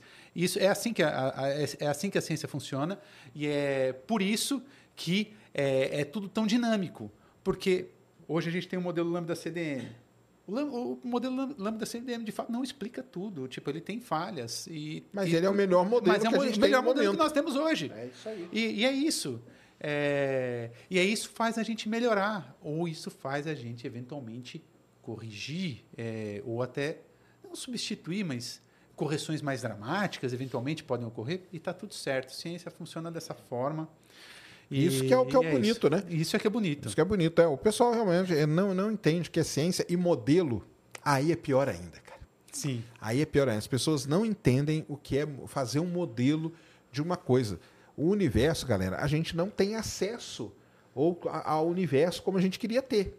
Então tem coisas que a gente tem que modelar. Ainda bem que a gente tem as leis da física, as equações Sim, que ajudam a gente a criar esses modelos, a ter uma ideia de como que as é, coisas aconteceram no universo é. e tudo mais. E é aquela coisa, dado aquilo, dadas as nossas capacidades observacionais, que são limitadas, a gente cria modelos, teorias, é, para tentar trazer à luz uma interpretação daquilo que a gente está observando. Isso mesmo. E é, é, e é isso. E à medida que então essa capacidade observacional ela melhora, ela refina, muito provavelmente você vai ter que repensar os modelos. Isso é normal, isso sempre foi assim, isso sempre, sempre o será, porque entender o universo É, enfim. É complicado. É complicado. Não, e aí tem aqui, ó, um cara que acabou de escrever aqui, ó, o Ricardo Moreira. Tô lendo, tá vendo? Eu fico lendo o chat aqui, ó. Então, por que tentar calar quem pensa diferente? Na ciência não tem isso, não, não cara. Tem, não tem, exatamente. Não o cara tem. ele pensa diferente. Ele vai lá, o que, ele vai ter que fazer? Aí entra o que a gente chama de metodologia científica, Exatamente. ou método científico. O cara vai ter que pegar, vai ter que bolar ali as hipóteses dele, vai ter que coletar os dados dele. Aqueles dados dele vão ver se vai bater com o que ele bolou Sim. ou não. Se não bater, tem problema. Se bater, beleza. Se aparecer, é o que o professor acabou de falar. Se aparecer um cara, se for o Pedro lá, né? Por É. exemplo, a monde dele funciona e tal, tá perfeito, cara. Perfeito, pronto. Então acabou e, é isso que nós vamos e, seguir. e vamos deixar claro uma coisa, né? Ele usou o termo tentar calar. A ciência não tenta calar ninguém. A ciência é democrática, ela não tenta calar ninguém. É, O que a ciência faz é, eventualmente, não aceitar aquilo que não está de acordo é, com a metodologia científica, que é mais ou menos isso que a gente já colocou aqui, né? Então... E aqui tem uma outra também, ó, que Ah. falou assim: se toda teoria é refutável, por que crer barra idolatrar elas? Mas, por exemplo, o cientista É. ele não tem isso. Mas, é, exatamente. Porque o pessoal fala assim: ah, você torce pro Big Bang. Eu, cara, eu já fiquei, eu não torço pro Big Bang. O que eu falo todas as vezes, vocês podem pegar todos os meus vídeos, eu falo a mesma coisa. É um modelo, é um É. modelo que tem mais evidência. Agora, se amanhã aparecer o outro, cara, e o Big, Big Chuchuzinho aparecer amanhã e ele tiver e responder mais, tchau, Big Bang, É, tchau, cara. e tá vamos tudo ficar bem. com o outro. Esse, não esse que é o existe ponto. isso, cara. Esse que é o ponto. Justamente, é o contrário. Qual que é o nome dela, dessa pessoa? Não, esse aqui que falou agora é, É. um. Deixa eu ver aqui, que é um nome bem, bem diferente. Bom, que seja. Então, dizendo diretamente a você que fez este comentário. ó. Bright Hobbs. Bright Hobbes é o seguinte, meu caro. É, é justamente pelo fato, é, é justamente o fato da ciência, da- de, de- de modelos e teorias, elas jamais se tornarem irrefutáveis, é que mostra, é justamente esse fato que mostra, é que a ciência não idolatra teorias. A ciência, ela. A, a ciência, aliás, não idolatra, idolatra nada. A, a ciência, ela é um mecanismo para trazer à luz de nosso entendimento a realidade. O fato. É isso. A gente quer isso. Cientista quer isso. Ninguém está idolatrando nada. Exatamente. Ninguém está idolatrando nada. E, e o método científico mostra isso. E como eu falei, e tanto não está que absolutamente todos os dias tem cientista revisando modelo e refazendo e reescrevendo. E, e é assim, é assim que a ciência funciona. É, e é bom que todos saibam. É isso mesmo. Mas eu queria falar sobre o ensino da SEM. Fala aí um pouco, como que é? Então, vamos lá. É, é, exato. É uma coisa que eu queria trazer aqui. que tem, tem, um, tem duas coisas que eu acho que uma delas, é, uma de, é, acho que você você está inserido nas duas, né? É, você tem temos divulgação científica, temos o ensino de ciência, né? A divulgação científica, bom, você inclusive Cara, eu, eu comecei a ter contato com divulgação científica com você, tá? Ah, é? É, exa- exa- exatamente. Para mim, você é o pai de todos os divulgadores. Isso, sou da- Você e o Marcelo Glazer. Você e o Marcelo Glazer. são- são- Vou são- estar com ele sexta-feira é, no Flow, eu, hein, eu galera? vou, eu vou, eu vou assistir, eu vou Vou estar assistir. com o Marcelo Glazer, tá vindo aí sexta-feira no Você Flow. e o Marcelo Glazer, eu já tive a oportunidade de estar com o Marcelo Glazer. Certamente ele não lembra de mim, com certeza não. Ele é sensacional. Mas eu já estive, ele é sensacional, Ele é muito gente fina. É, Enfim, então você tem a questão divulgação que é extremamente importante. Então queria colocar isso, é, queria aproveitar e colocar isso. Então falando um pouquinho de divulgação, divulgação científica. Eu torço para que surjam cada vez mais pessoas fazendo divulgação científica de qualidade. E existe hoje, né? Eu conheci, agora que eu- entramos nesse mundo, né?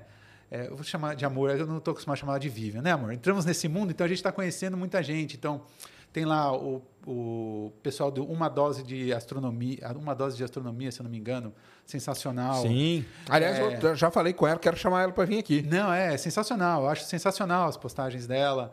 É, cara, um cara que você tem que chamar para vir aqui, econofísico, cara. Econofísico. O cara faz um trabalho de divulgação científica sensacional. Econofísico. É Luiz Augusto o nome dele. Eu, eu também tenho que agradecer demais a ele, juntamente com o Jota, porque esses dois, cara, são grandes já no, Instagram, né? Eles me adotaram. Eles me adotaram. Eles eh, fazem live comigo e tal, porque Enfim. Legal. É, Isso aí que é legal. É, muito assim legal. Tipo, então, tipo, de repente a gente viu um ambiente, a gente enxergou ali um ambiente é, que eu até imaginava que fosse um pouco hostil. Ah, o que você está fazendo aqui? Não, o pessoal se abraça, cara. É, é uma comunidade, o pessoal se abraça ali e tal. É muito, muito legal. Então, o que acontece? Você tem ali a divulgação científica, onde eu tenho pessoas jovens que não, não necessariamente têm é, formação e está tudo bem, porque é, dentro da divulgação científica eu entendo mais ou menos como uma curadoria de informação de qualidade. Inclusive, esse, é, é quase que eu, eu, vejo, por exemplo, se tem uma dose de astronomia, e tem um outro menino lá que eu esqueci o nome que, que, que, que faz muita coisa com ela. É, o que, que eles fazem? Eles pegam informação, cara, eles passam informação com, com um nível de qualidade é muito maior do que você vê num jornal nacional. Sim, é, com certeza. É, isso aí que é legal. Isso, isso, é muito legal, porque eles vão um pouco na riqueza, eles vão lá, pesquisam tal. Eu não sei se ela tem formação, enfim, é, ou não na, na área, mas o que eu vejo é que tem muitos jovens, eu estou me apegando à questão tipo, de serem jovens, uhum. que eu acredito que eventualmente não tem, não tem problema. Outro que, outra que eu, que eu gosto pra caramba é a Boladona. Boladona, já Boladona teve já teve aqui, já é. teve aqui. Faz uma divulgação massa, faz uns vídeos bacanas também e tal. Então, é necessário. É necessário muita gente fazer divulgação científica porque é um espaço que a gente precisa ocupar, certo? E é necessário que acadêmicos façam divulgação científica para trazer aquilo que está dentro da academia a as pessoas dentro de uma linguagem. Mas depois eu falo disso, porque é uma coisa bem complicada. É... Enfim, você sabe, você está no campo, você sabe que é uma coisa bem complicada. Mas aqui, é, por outro lado, temos a questão do ensino. E o ensino, aí é claro, aí ensino a gente já está falando de uma outra coisa, porque para você ensinar, seja em qualquer nível, você precisa ter formação de. Ou formação ou muita vivência diária. Né? Você precisa ter formação ou vivência. São coisas distintas. Não é uma coisa é divulgar, outra coisa é ensinar. Não, com certeza. É uma outra coisa é ensinar. E aí eu queria falar um pouco aqui da questão ensino, é, o ensino de ciências, né? É, eu não, ó, eu, não, eu não venho acompanhando de perto o ensino de ciências em escolas em geral e tal. Eu venho. você vem. Então, vê se você concorda comigo. Você pode me questionar caso. O fato é, ciência, cara, ela é uma. São matérias, é uma, é uma matéria que ela tem que ser entendida e tem que ser levada. É, ela tem que ser entendida como, que é, como algo que de fato é observacional. A ciência ela é observacional. Porque o que, que a ciência faz? A gente observa. Aí, a, dentro da observação, a gente cria hipóteses. Dentro das hipóteses, criadas as hipóteses, a gente vai para o laboratório em ambientes controlados e testa a hipótese. Uma vez confirmada a hipótese, você começa a compor uma teoria. E a gente vai fazendo isso, vai fazendo esse ciclo, certo? Aí você cria uma nova hipótese e vai testando aquela teoria né? Uhum. E, e, assim vai. Isso é uma, é uma é, é a, a, premissa muito básica, muito de, de, dita de forma muito simples do que seria o método científico. E eu acho que, a, que, que, ciência dentro da escola deveria ser ensinada dessa forma, porque não é o que eu vejo. Tipo, por exemplo, porque você cria significado.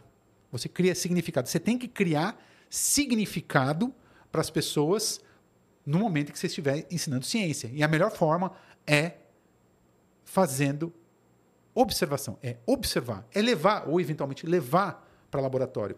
Por que, que eu estou falando isso? Porque eu vejo, o que eu, o que eu vejo acontecendo muito, eu tenho a minha enteada, é, enfim, é, eu, eu, acompanho um pouco, acompanho minimamente e acompanho outras, outras é, pessoas e outra, outra, outra molecada e tal, tenho sobrinhos e tudo mais. E a ciência ela é ensinada em lousa.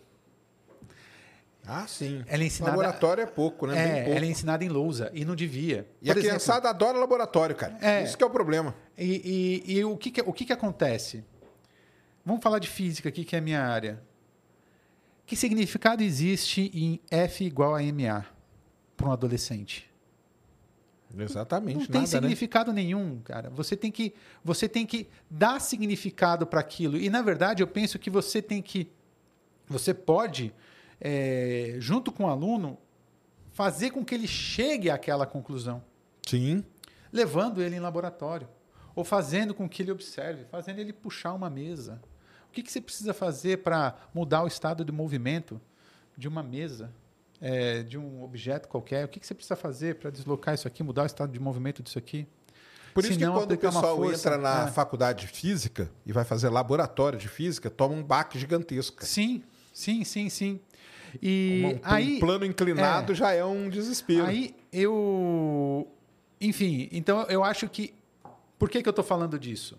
Porque essa, essa falha no ensino de ciências ela deixa pessoas, ela forma pessoas vulneráveis à conspiração, a teorias de conspiração. Ah, sim, com certeza. Então acho que a coisa começa aqui, tipo, a gente leva a ciência de uma forma pouco significativa e chata muitas vezes, né? É chata, tipo, tá, como eu falei, é, pô, musiquinha, né? Sorvetão ali, dando uns nomes estranhos ali tal, para cinemática, enfim, eu tô falando da física, né? Esse tipo de coisa. Então, você leva esse conteúdo de forma pouco significativa aquelas pessoas e, na verdade, elas saem ali, é, elas vão sair plenamente vulneráveis a, a teorias de conspiração, porque as teorias de conspiração são extremamente palatáveis. Né? Não, são muito mais legais. É, exatamente, são muito mais legais, né? São extremamente, oh, é, né? Enfim, é uma explicação então, mais fácil. Exatamente. Então, o que, que acontece? Acho que o bom ensino de ciências, o ensino de ciências, acho de qualidade, eu não estou dizendo aqui que ah, eu sou o cara que sabe, não, não, eu nem sou especialista nisso, isso é uma opinião minha, tá, gente?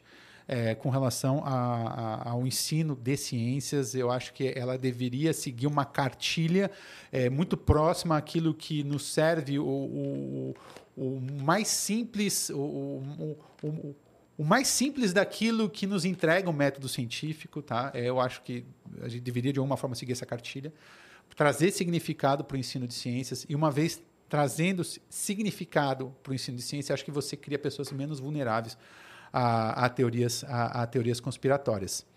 É... Enfim, enfim. É, e nesse sentido também, eu queria, enfim, eu, tem a Sociedade Brasileira de Física, né? É, eu, eu, eu, é, ela tem, né, um, não só a Sociedade Brasileira de Física, mas também as sociedades de química, matemática, eles têm hoje umas coisas que nós chamamos de mestrados profissionais, né? Sim, eu sei. É, esses mestrados profissionais, eles são excepcionais, porque o que acontece? Eles pegam os professores que estão dando aula normalmente no Estado e tal, no ensino público, médio, é o fundamental, né? E, enfim, ensinam, qualificam e, como resultado, não é artigo, é um mestrado, é um, é um, é um mestrado, é um mestrado, ok, é um mestrado é, como um mestrado qualquer, só que ele é profissional, então tipo, o resultado não é um artigo, o resultado é um produto. É um produto educacional, né, que muitas vezes, é, enfim, vem aí no sentido de dar mais significado Sim. e ensinar a ciência de forma muito mais, com, com, com, com muito mais qualidade, né? É. Agora, tem um problema nisso também, é que o professor também, ele fica engessado. Isso eu sei porque eu tenho dois filhos que estão estudando e o professor ele fica engessado porque ele tem que cumprir aquele, é, aquilo que está em é apostila, é péssimo, aquilo que está em livro. Sim, e aí sim, isso mata sim. muito a criatividade. É, Às eu... vezes o professor até quer, mas ele fala assim, não. cara, eu tenho que cumprir. Pô, mas por que você não sai? Aí o professor fala assim para mim, porque você quer isso, mas 90% dos pais vão me cobrar porque eu não dei a página 33 do, da apostila. Pois é, entendeu? pois é. Isso, isso realmente é.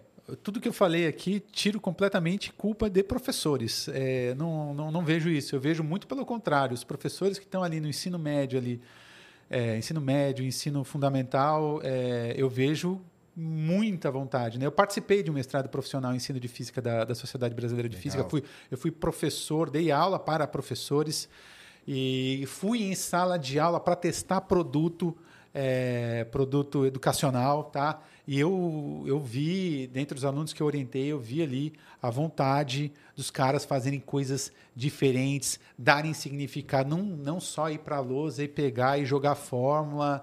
E, não, não, não. Os caras têm muita vontade, muita Mas gana. só que detona, o sistema né? detona. É o sistema detona, isso é né? É, isso é extremamente complicado. Isso é extremamente complicado. Darwin, é, Bright Hobbs, cara, Darwin é idolatrado junto. Não é idolatrado, cara. Ele pode ser idolatrado por você. No meio acadêmico, não existe isso aí que você está falando, cara. De idolatria de ninguém, cara. Darwin, a teoria da evolução, de novo. O que a gente observa, bate ali com ele.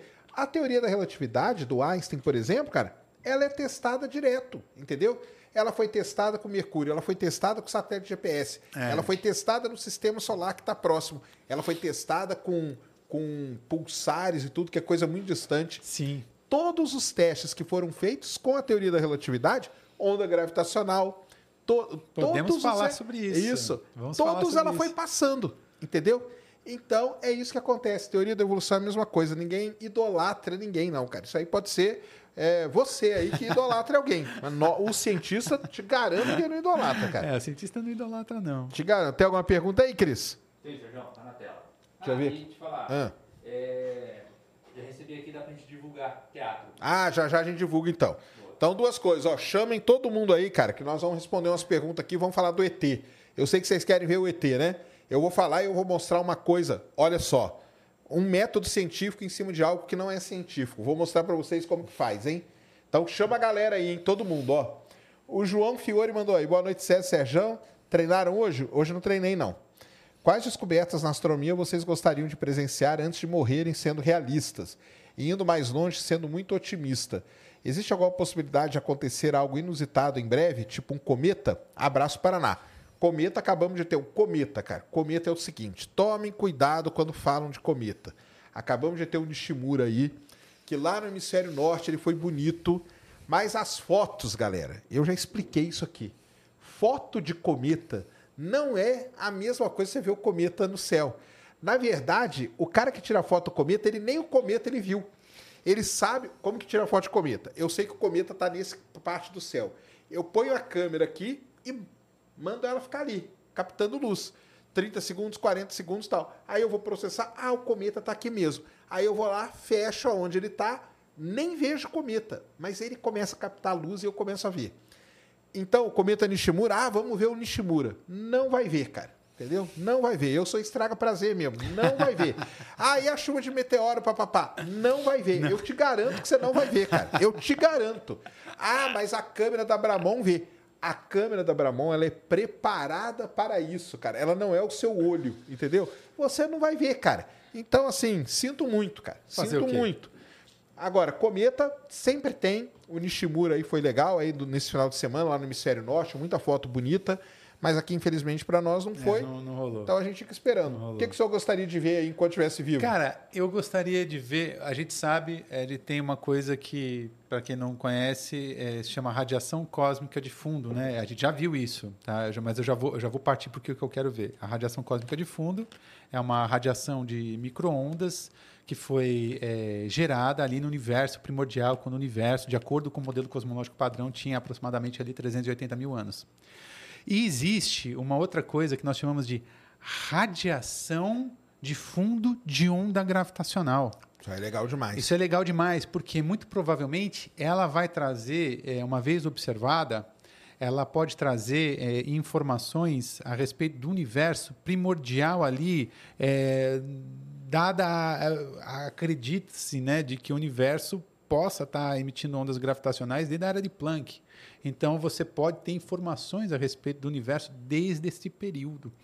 Então é uma coisa que eu gostaria muito aí de, de ver sendo. Eu gostaria de estar vivo para ver isso sendo observado. Vai ser bem interessante. Legal demais. Vai gerar muito trabalho. eu já falei, eu queria ver alguma coisa da energia escura, do, da matéria escura, ou comprovando não, ou não. É, comprovando ou não. Energia escura, matéria escura. É, outra coisa que eu gostaria muito de ver, outra coisa, tipo, que eu acho que a gente está perto disso é, é, vida. Vida, vida ah, bacteriana. Sim. É. Vamos chegar vida nisso aí, vida com certeza. É, vida bacteriana, cara. É, tipo, qualquer tipo de vida fora do planeta Terra, cara, seria sensacional. Seria sensacional. Gabriel Ferreira, boa noite, Sérgio. A UNAM já se posicionou no Twitter sobre o que foi dito na audiência do Congresso mexicano. Eles falaram que fizeram apenas uma datação sob encomenda de particulares e não fizeram qualquer outro estudo sobre a origem das amostras. Sim, eu vou falar disso já já. O UNAM, quem não sabe, é a Universidade Nacional de México, que é onde o cidadão. Já vou falar desse cara aí. Aguenta aí, Gabriel. Aguenta aí, galera. Vou falar dele para vocês. O Isaac Nunes, é isso, né? Como a teoria da relatividade e a mecânica quântica são incompatíveis em cenários extremos como buracos negros e o Big Bang? Estamos lidando com um universo inconsistente ou com um entendimento incompleto? Teorias como a das cordas e GQL tentam resolver isso, é. mas são inconclusivas. GQL é assim, é, de fato, é, o, que, o que, que a gente tem? A gente tem de um lado, bom, vamos lá, quatro forças fundamentais, certo, Sérgio? É força... Até perguntaram da quinta aqui, se eu não viu alguma coisa aí que falaram ah, recentemente. Ah, tá, tá. Eu, eu vi. Não publiquei nada, é, não. Não, mas... eu, eu, eu, cheguei a ver, eu posso até depois fazer um. passar bem por cima, assim. Mas, eu, mas nada confirmado de quinta força, tá? que isso fique claro, não tem nada disso. Por enquanto, o que temos são quatro forças fundamentais, né? Força nuclear forte, força nuclear fraca, é, força gravitacional e força eletromagnética. Certo? É, o que, que nós temos um problema muito sério com a força gravitacional. Nós temos a teoria da relatividade geral, que é aquela teoria que melhor faz, é, melhor descreve aí a, é, se, melhor explica aí a, se é que a gente pode chamar de interação gravitacional, enfim, né? porque afinal de contas as quantidades de massa curvam o espaço-tempo de acordo com o entendimento da relatividade geral. O grande, o grande ponto, a grande questão é o seguinte, é, um dos grandes, né? É, a gente não consegue quantizar o campo gravitacional é, um, é uma força que tem uma natureza extremamente fraca, é, ao qual seria muito importante essa quantização. O que, que seria essa quantização? Vai, é, sendo, sendo, tentando, tentando ser sim, simples, né? tentando ser como, é, tentando ser um pouco didático aqui.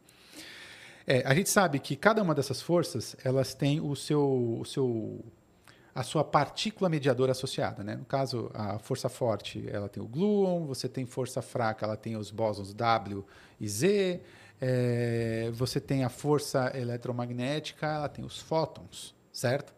E a força gravitacional, ela tem os gravitons. Só que para a gente pegar. Primeiro, o graviton nunca foi observado. E segundo, nem do ponto de vista teórico a gente consegue dizer alguma coisa com relação a essa questão do graviton, é, que seria essa partícula mediadora da força gravitacional. É... Porque a gente simplesmente não. A gente precisaria conseguir quantizar a teoria. A gente não consegue quantizar a teoria. Então, a gente não. O, a gente encontrar essa dificuldade, essa, essa dificuldade que temos com a, a, a relatividade. A, não a, mas com, a, com as teorias que temos aí relacionadas à, à gravidade, é que a gente não consegue unificar. Ao contrário, por exemplo, a gente sabe que a gente tem a força, a força é, a força eletromagnética, a gente sabe que a gente tem força fraca, a gente consegue unificar na teoria eletrofraca, certo? Uhum. Então a gente não consegue é, quantizar o campo gravitacional e não conseguindo quantizar o campo gravitacional, a gente não consegue compatibilizar essas duas teorias. Então isso gera um grande problema. E para a gente, na verdade, é, ao contrário do que, é, enfim, se eu entendi bem a pergunta ali, aí ele falou de, de, de, de buraco negro. É justamente a gente não consegue entender, a gente não tem ideias, grandes ideias do que acontece dentro do buraco negro, porque justamente a gente deve estar trabalhando ali dentro de um regime é, onde é, essas duas forças elas devem agir é, de, formas, de, de, forma compatível, só que a gente não tem nenhuma teoria teoria para que, explicar, que, pra, explicar isso. É a mesma coisa uhum. ali no princípio, no, no, nos primeiros momentos, no, no primeiro estalo, ou bem anterior a um primeiro estalo é, do universo. Né? É, enfim, é extremamente. E aí ele falou de teorias, teorias de corda, teorias de corda, supersimetrias, supercordas, essas coisas todas, elas surgem é, justamente na tentativa, tentativa de, de, unificar, essas isso, coisas, né? unificar essas coisas todas, né? Mas isso é muito complexo, cara. É muito difícil. Boa. LG Gamer, eu te conheço das antigas, cara. Vou te dar um recado aqui agora, hein?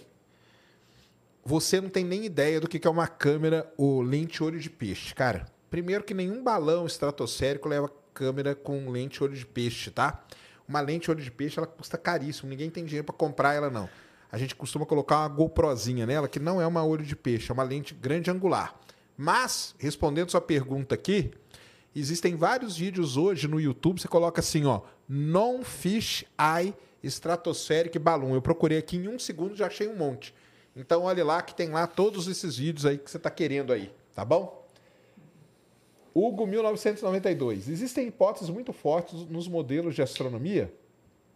Busca-se de algum modo buscar causalidades no universo ou tudo são só correlações?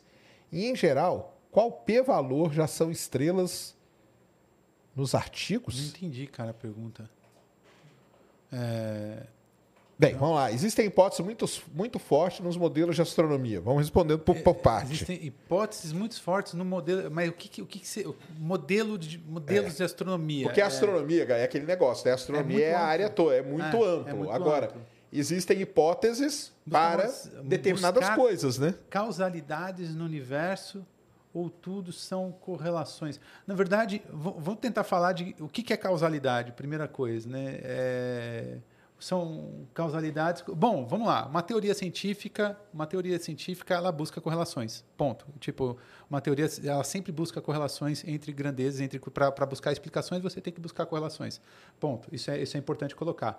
Agora isso é diferente de causalidade. Eu entendo a causalidade, é, o que me vem quando a gente fala de causalidade é, é universo observável, Sim. É, cone de luz é, da relatividade restrita. O que, que o que, que seria o que, que seriam dois eventos causais, né? São dois eventos que eles podem é, são é, são interagentes porque são dois eventos que fazem parte do mesmo cone de luz, ou seja, é, fazem parte do mesmo universo observável. Um pode observar o outro, é, vamos por assim é, colocar. Agora, é, Hugo, cara, re, reformula sua pergunta reformula aí, cara. aí para ficar mais claro aí para gente. Boa. Põe a outra aí, Cris.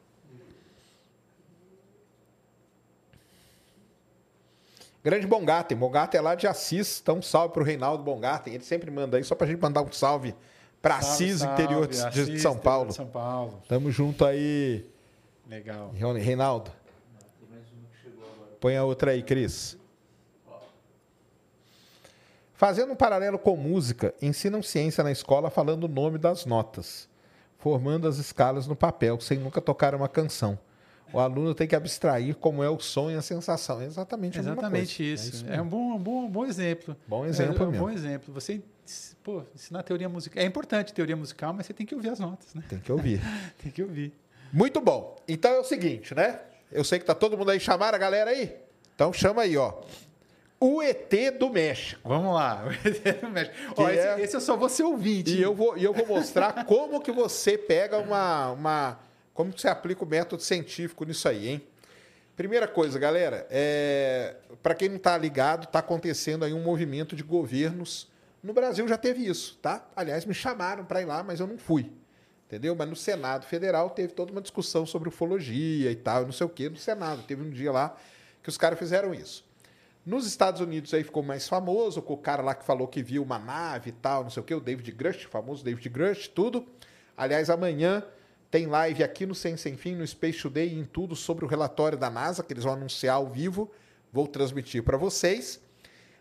E o México fez ontem uma audiência pública no Congresso mexicano para discutir a questão, hoje a gente chama de UAP, que é fenômeno anômalo não identificado.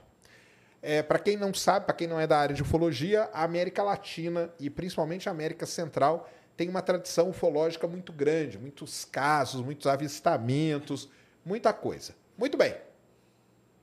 Quem fez tudo isso foi um ufólogo muito conhecido, mas você que está chegando hoje, talvez você nunca tenha ouvido falar nele, que é o José Javier Masson. Ele é um cara muito conhecido no mundo da ufologia, ele já teve envolvido em grandes problemas aí de coisa que ele burlou mesmo entendeu? E tal. E lá, num determinado momento, o que, que ele fez? Coloca lá, Cris, pra gente. O que eu te mandei lá, o link lá do Twitter. Ele não. Não. Esse aí. Então tá aí. Coloca aí para rolar. Num determinado momento, ele foi lá e falou o seguinte: eu vou abrir aqui para vocês a caixinha, o caixão, ó. Tá abrindo o caixão, vocês estão vendo aí. E mostrou aí duas. O que seriam duas criaturas que ele fala que não condizem com a, a evolução humana. Tá ali, ó. Tá vendo ali, ó? Então tem dois ETzinhos aí, ó, que ficaram famosíssimos hoje, né? Pois Muito é. famosos aí, os dois ET, olha lá. Olha a carinha dele, ó. Tá lá. Falou que isso aí são ETs e tal. E, e, falou né, que não são que não são humanos. Isso aí lá a interpretação dele, tá? Ó, mostrou desse jeitinho aí. Eles estão, no caso aqui, eles nem estão mumificados, tá? Eles estariam petrificados. Eles não foram, eles não são do México, eles foram encontrados em Cusco, no Peru. Por quê? Porque ali tem minas de um determinado elemento, minas de, de algas, que a gente chama. E essa região, ela tem, você encontra muita coisa ali, principalmente as chamadas múmias do Peru, múmias peruanas. Então tem muita, muita coisa que é encontrada ali. Muito bem, ele mostrou isso aí, ele, ele mostrou mais coisa, coloca lá as outras coisas que eu mandei para você. Ah, as imagens lá, né, famosas, também ficaram famosas, né? Que é isso aí, ó, ele mostrou aí o crânio e tal, mostrou uma, o que ele disse é uma radiografia, tá aí, ó, do ET.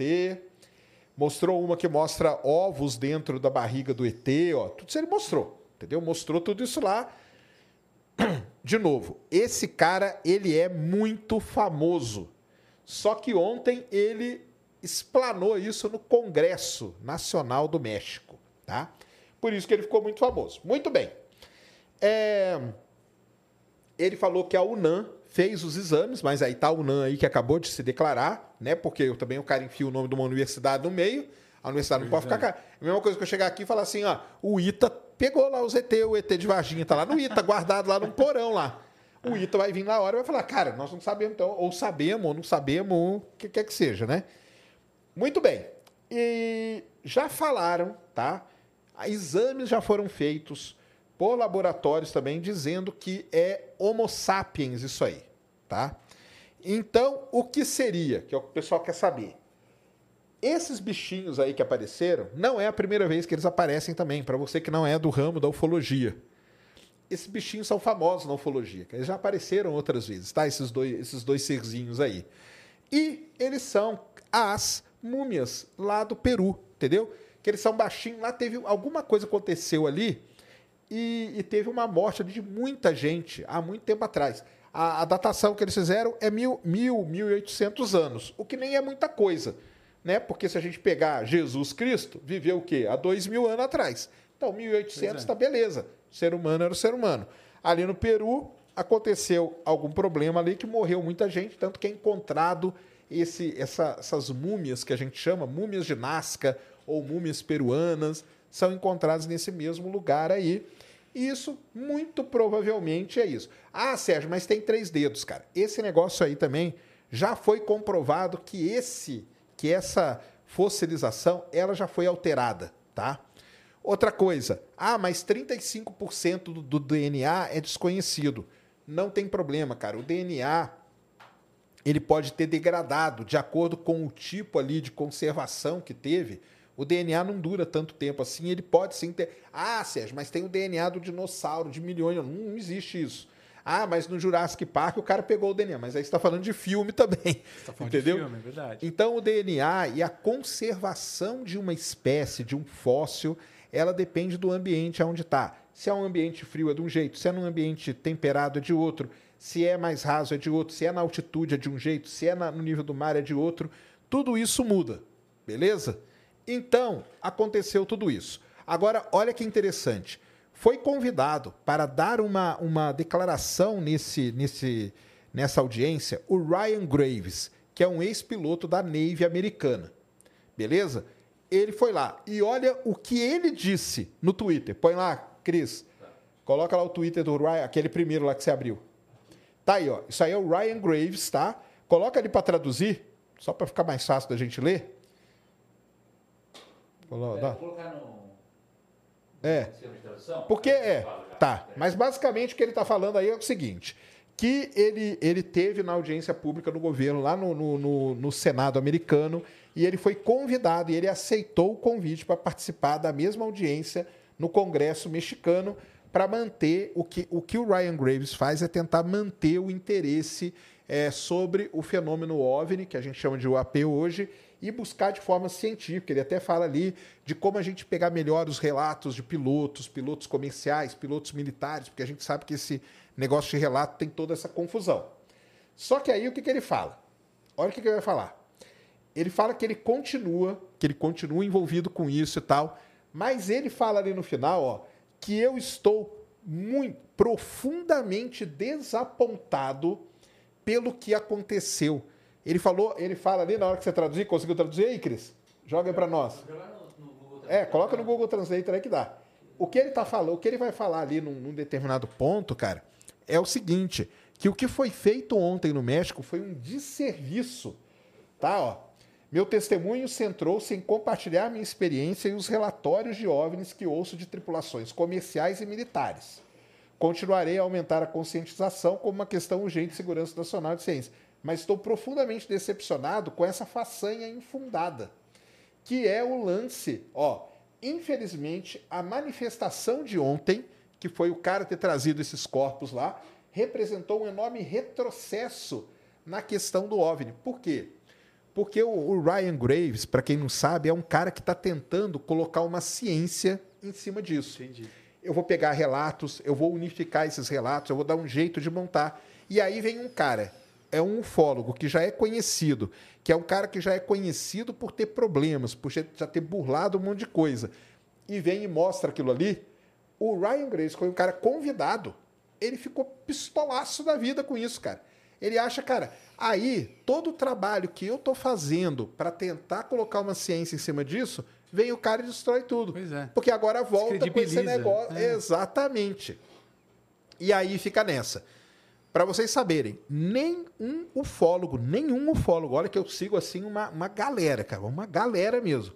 Nenhum ufólogo falou nada disso aí. O que, que eles falam? Ah, é, um suposto ali, são é, é, ETs, supostamente alienígenas.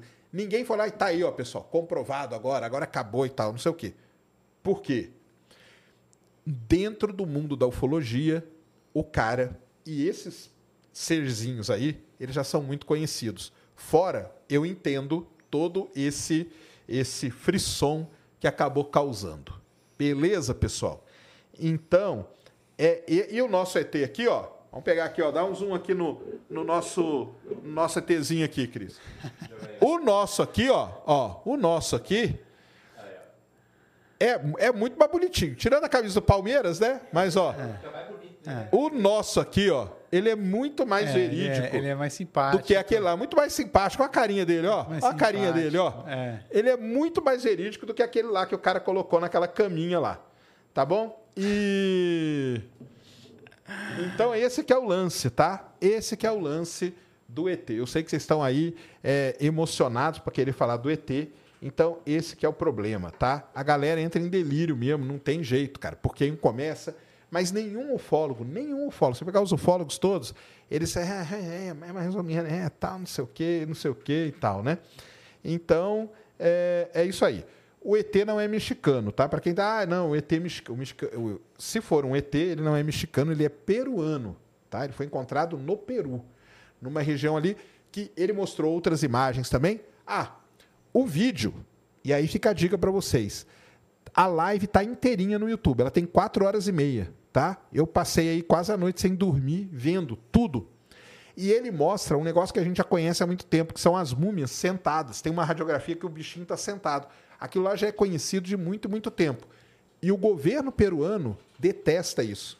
Porque essas múmias lá é um negócio é. cultural deles. Sim, claro. E quando o cara vem e fala que aquilo lá é um ET, você está indo contra um negócio cultural do país. Pois é, pois é, pois é. Então, tome muito cuidado com isso. Está aí sobre o ET que vocês queriam que vocês queriam falar. ET peruano. É isso aí. ET peruano, é isso aí. Mas por é. que você postou no Instagram como se fosse realmente? Ué, você não leu minha postagem, né, cara? Lê lá o que, que eu escrevi. ah, vocês não leem também, cara. Eu falei, quero a opinião de vocês, porque a minha eu já tenho. Eu quero saber de vocês. A minha eu já sei o que, que, o que, que é. Ai, ai. Beleza? Mas é isso aí. Isso aí é todo dia tem essas loucuras, é, né? Pois é. Pois é, tô é... descobrindo agora aí. Tô descobrindo tá agora. Tá vendo? É assim, é. a internet, aí o é, senhor tá entrando aí nesse, nesse mundo agora. É uma loucura. Se prepara, de vez em quando você tem que dar umas pauladas nos caras, que senão eles ficam malucos, viu? É. é. Ó, o Matheus. Beleza, então? Galera, entenderam a história do ET? Brunão, não é o Brunão, mas não. Quem é que faz o corte aqui, cara? É o Luiz. Luiz, faça o corte aí, poste aí, coloca a fotinho do ET, porque ela chama atenção mesmo. Tem uma que é o zoom até na carinha dele lá, bonitinho. Eu aqui uma minutagem aqui para ele já. Aí, ó. Então Olha faça aí, o corte aí, o corte estará disponível no corte do Ciência Sem Fim, para vocês aí que não pegaram a explicação.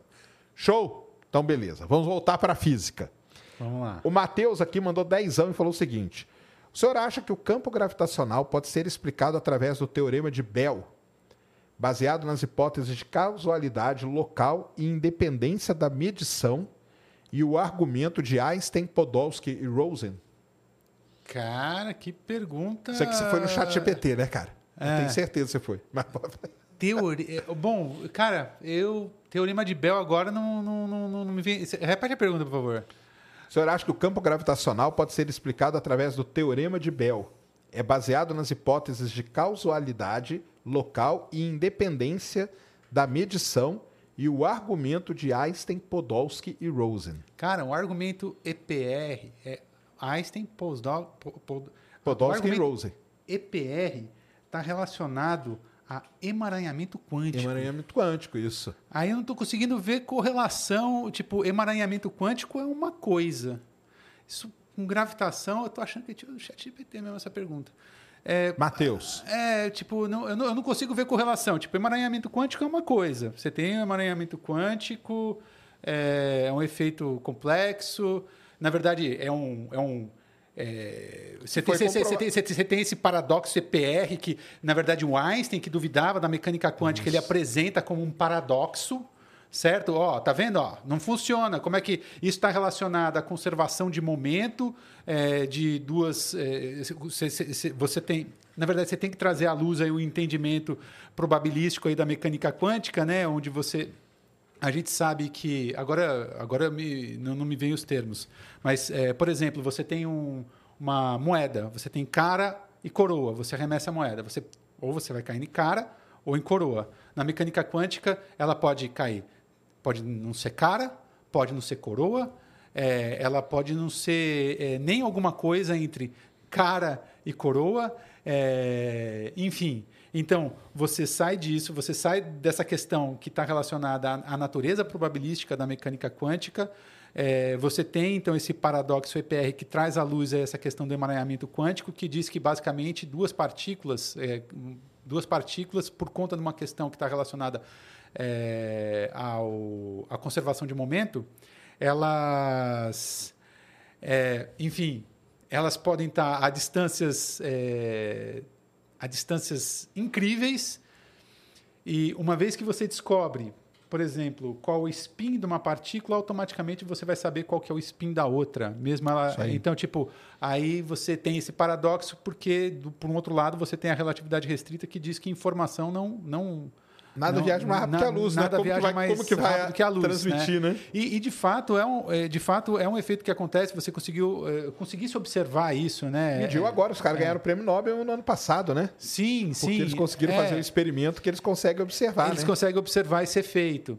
Agora, eu não tenho em mente aqui, na verdade, você não você não tá, você não tá quebrando, você não está quebrando é, essa simetria relacionada à, à, velocidade da luz, não, tá? Mas eu agora sim eu não vou saber precisar. Mas assim, tipo, essa questão de causalidade, é, eu acho que essa, essa questão de causalidade e o, o, o, o paradoxo CPR agora tá tudo bem. A questão é, por exemplo, vai, eu, eu, talvez, vamos lá, vamos ver se é qual é o nome, Mateus, né? Mateus, não? Isso, Mateus. Mateus, Mateus, vamos ver se é disso que você está querendo dizer. É que, por exemplo, quando a gente fala de causalidade, como eu falei, então eu tenho uma partícula, eu tenho uma partícula que está num, que tá num determinado ponto do universo. Se ela tiver, ela pode estar entrelaçada com uma partícula que está num outro ponto do universo, onde esses dois pontos eles são tais que eles não são causais. O que isso significa? É, a gente sabe, você sabe, a gente tem aquilo que nós chamamos de universo observável. O universo observável é aquilo que a gente consegue observar e não significa que seja o universo inteiro. É, ou seja, você tem pontos, você tem regiões, o universo é muito grande, gigante, está expandindo. Então você tem muitas regiões no universo ao qual não estão no nosso alcance observável, certo? É, ou seja, não pertence ao que eu chamei aí, não pertence ao nosso cone de luz. Então, eles são dois eventos que não estão relacionados do ponto de vista causal. Estou tentando agora tra trazer a coisa aí. Não estão relacionados do ponto de vista causal. Mesmo assim. Mas já... pelo entrelaçamento você observa Mas por existir observa, esse né? entrelaçamento, você consegue, tipo, uma vez que você, você é, faça a medição. É, aquela que você consegue ver. Aquela, é, aquela outra que você não está vendo. Já tira conclusões tira... a respeito Isso. da outra. Sim. Isso, veja, isso não quebra a simetria relacionada, a, a simetria, vou usar um termo técnico aqui, a simetria de Lorentz, que está relacionada à questão da velocidade da luz, tá? É, mas aí eu já não sei muito bem os detalhes disso, que é uma coisa extremamente complexa. Ah, sim. Mas o Einstein se deu mal nessa também, porque. É, tá vendo só? É, e aí? E aí? não tem problema, tá tudo certo. Tá tudo bem. É, porque, enfim, depois mostraram que o, o, não era bem um paradoxo. Isso mesmo. Tá? Mas aí era a treta que ele tinha né, com a galera da quântica. Era né? a treta que ele, ele tinha com a galera. É, é, esse, esse artigo de, esse, é da década de 30. Era da década é. de 30 esse artigo aí. Isso mesmo. Igor Zuco mandou dezão. Sérgio mandou um salve para Floripa. Salve, Floripa. Tamo junto. Queria saber a opinião de vocês sobre arqueoastronomia e megalitos no BR. É... Pode falar aí. Arqueoastronomia. Arque... Arqueastronomia? É, arqueoastronomia. Arqueoastronomia. É a astronomia dos indígenas e tudo. Eu acho ah, legal pra caramba. Ah, tá. Não, hum. é bom, eu conheço, eu conheço muito pouco, mas eu, eu já tive algum contato, porque enquanto eu fui, eu fui professor lá na UTFPR, que é Universidade Tecnológica Federal do Paraná. Aliás, tá, um monte de aluno aqui mandando aqui um salve, falando, ah, um salve é dos alunos da, de Medianeira. É, manda um abração, um abração para todo mundo aí. É, e um abração também para os meus alunos do ITA, se alguém estiver vendo aí, dá um alô aí. É, inclusive, já deixo eu agradecer o ITA por, pela. É, enfim, eu que agradeço. Me, me, me, autorizaram aí a estar aqui nesse momento. Valeu aqui. demais, ITA. É, enfim, lugar sensacional. Enfim, adoro. Mas é, até esqueci o que eu estava falando, desculpa. Eu não, esqueci. de arqueoastronomia, que é, quando o senhor ah, era professor então, lá... Então, aí o que acontece? Eu ia no polo... É, tinha um polo astronômico da Itaipu, que infelizmente hoje não está funcionando mais. E, por favor, pessoal da Itaipu, ponha esse polo para funcionar. É, eu tive um amigo lá, que é o Janer Vilaça, que ele era, ele era diretor do Polo Astronômico Itaipu. É, é um, é, é, cara, aí, enfim, eu ia direto lá, eu colaborava com ele, a gente estava eu tava sempre por ali, ele e, e fazia um trabalho incrível na questão de ensino de astronomia recebi escola pra caramba, tudo free, sabe? Tipo, Legal. recebia as escolas ali, fazia observação, é, ensinava várias coisas relacionadas à astronomia. Tipo, o Paulo Astronômico tinha um trabalho incrível ali, enquanto ali o, o, o Jânio dirigia, é, dirigia, era diretor ali. E, enfim, lá eu tive contato, um pouco de contato com arque, arqueastronomia, né? Legal. Tive um pouco de contato. E é lindo, né? Eu, é. Só que a única coisa que eu posso dizer de fato é que é lindo. E é lindo no seguinte sentido também, que foi... É, os povos originários... É, óbvio, os povos originários, né? Eles... É, e assim como um dia foi toda a humanidade, né? A questão da limitação observacional. Então você tem você tem um, um olhar, você tem um olhar primário ao, ao universo. Então você cria é, você cria a sua, a, as suas narrativas para tentar buscar explicação, o que deu um norte à nossa própria existência. Então, isso, isso é maravilhoso, isso é maravilhoso. Mas é, lá eu vi muita coisa interessante, tipo relógios, relógios Relógio rudimentares, relógios de sol rudimentares e tal. É, mas, enfim, eu não tenho entendimento sobre, mas só acho lindo. Você, você, você, deve manjar disso pra caramba. Não, eu já fiz um, um coisa com a astronomia com o professor lá já, do, de Manaus uma vez. É, que a gente colocamos até no, no Stellarium, o céu dos indígenas, né? Porque os índios ah. brasileiros têm um outro céu. É, exato. Tem três, quatro constelações só e resolve tudo para eles, entendeu? Não precisa das 88, igual os aborígenes lá na Austrália tem o céu deles, igual os chineses têm o céu deles, né? Que é diferente desse céu que a gente tem aqui, das constelações que foram né, estabelecidas por um determinado povo numa determinada época. E os megalitos, né, no Brasil a gente tem lá no norte, né, em, no Amapá, tem um conjunto lá de pedras lá que forma uma alguma coisa lá que está ligada com o solstício, com equinócio e tudo, igual tem na Europa pra caramba. Mas aqui são poucos, né? É uma pesquisa muito legal até de procurar isso aí. Fica a sim, dica. Sim, sim, sim, sim, com certeza, coisa linda. E o Igor Zuco falou o seguinte: em outubro nos vemos lá em Jampa. Jampa, para quem não sabe, é João Pessoa, estarei lá no Eclipse. É, e depois do Eclipse, Cris, temos uma novidade aí para vocês, ó, vamos anunciar aqui em primeira mão. Tá aí, ó. Dia 28 de outubro, galera, 11 horas da noite, é um sábado, eu estarei num teatro aqui em São Paulo Teatro Renaissance, para quem não sabe, fica ali na, na Alameda Santos, ali, é, no Hotel Renaissance, lá em cima. estarei lá com o Ciência no Teatro. E o tema vai ser o seguinte: esse aí que vocês estão vendo. Vai ser tipo um Ciência Responde sobre será que nós estamos sozinhos no universo? Olha ah, aí, ó. Que legal. Aí vou ter que sair escoltar. Pela... Então você quer ir lá jogar na minha cara que os ETs existem? Você quer ir lá discordar de mim? Então venha dia 28 de outubro, Hotel Renaissance, Ciência no Teatro. Então, no teatro. conto com todos vocês lá. A gente faz lá um, um meet and greet, tira foto, troca uma ideia. O Cris vai deixar o link aí, né, Cris? Tá na descrição já. Então já, tá, já está aberta a venda dos ingressos, tá? Então corra lá, adquira o seu agora para você ir lá assistir a gente batendo um papo sobre será que nós estamos sozinhos no universo? Eu vou falar sobre paradoxo de, do nosso querido Fermi. Vou falar da Floresta Negra, que eu sei que vocês gostam pra caramba legal, dessa teoria. Legal.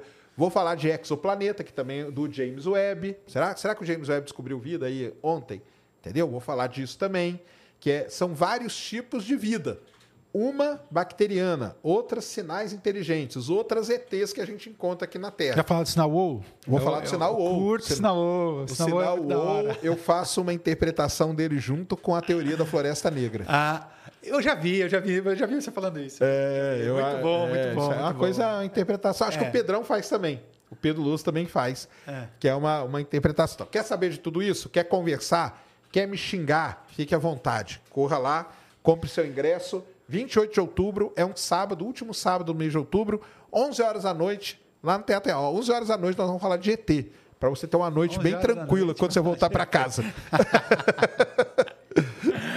e aí nós vamos anunciar aí direto agora para vocês, tá bom? O Renê Espada mandou dezão aqui. É. César, fala também. Ah, vamos falar aqui. Ó, fala também do seu trabalho organizando o café ah, afinal, físico é máquina de transformar cafeína em artigo. E manda um abraço para gente lá, também. é o René Espada. René Espada. Ele é professor do ITA, amigo meu, amigo meu.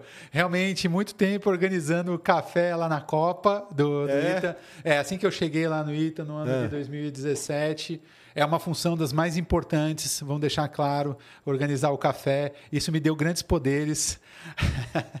Aí eu organizava as compras lá por um bom tempo, mas hoje eu passei isso para o. Nossa, o Tenente Rodrigues, que é aluno dele, está na mão dele, agora já não está mais. Já, esse poder já não está mais na minha mão. Mas, de fato, a, a ciência brasileira se faz por vias de muita cafeína, com certeza. E eu não tomo café, viu? Eu achando que ia vir pô, o Renê, o Renê, ó, vai, vai vir uma pergunta aí, vai vir uma pergunta. É, ele veio com o negócio é, do café. veio com o negócio do café. O cara pagou 10 reais pra mim. É, tá vendo só? Isso aí.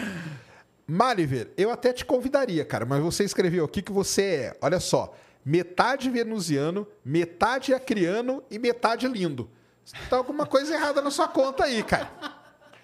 Não, não encaixou. É, não, não, não, não veja, encaixou bem. Veja, veja bem. Se você falasse só um terço, um terço, é, aí, eu até aí, pensaria aí, em te convidar. Aí é um perfil assim, pode ser interessante.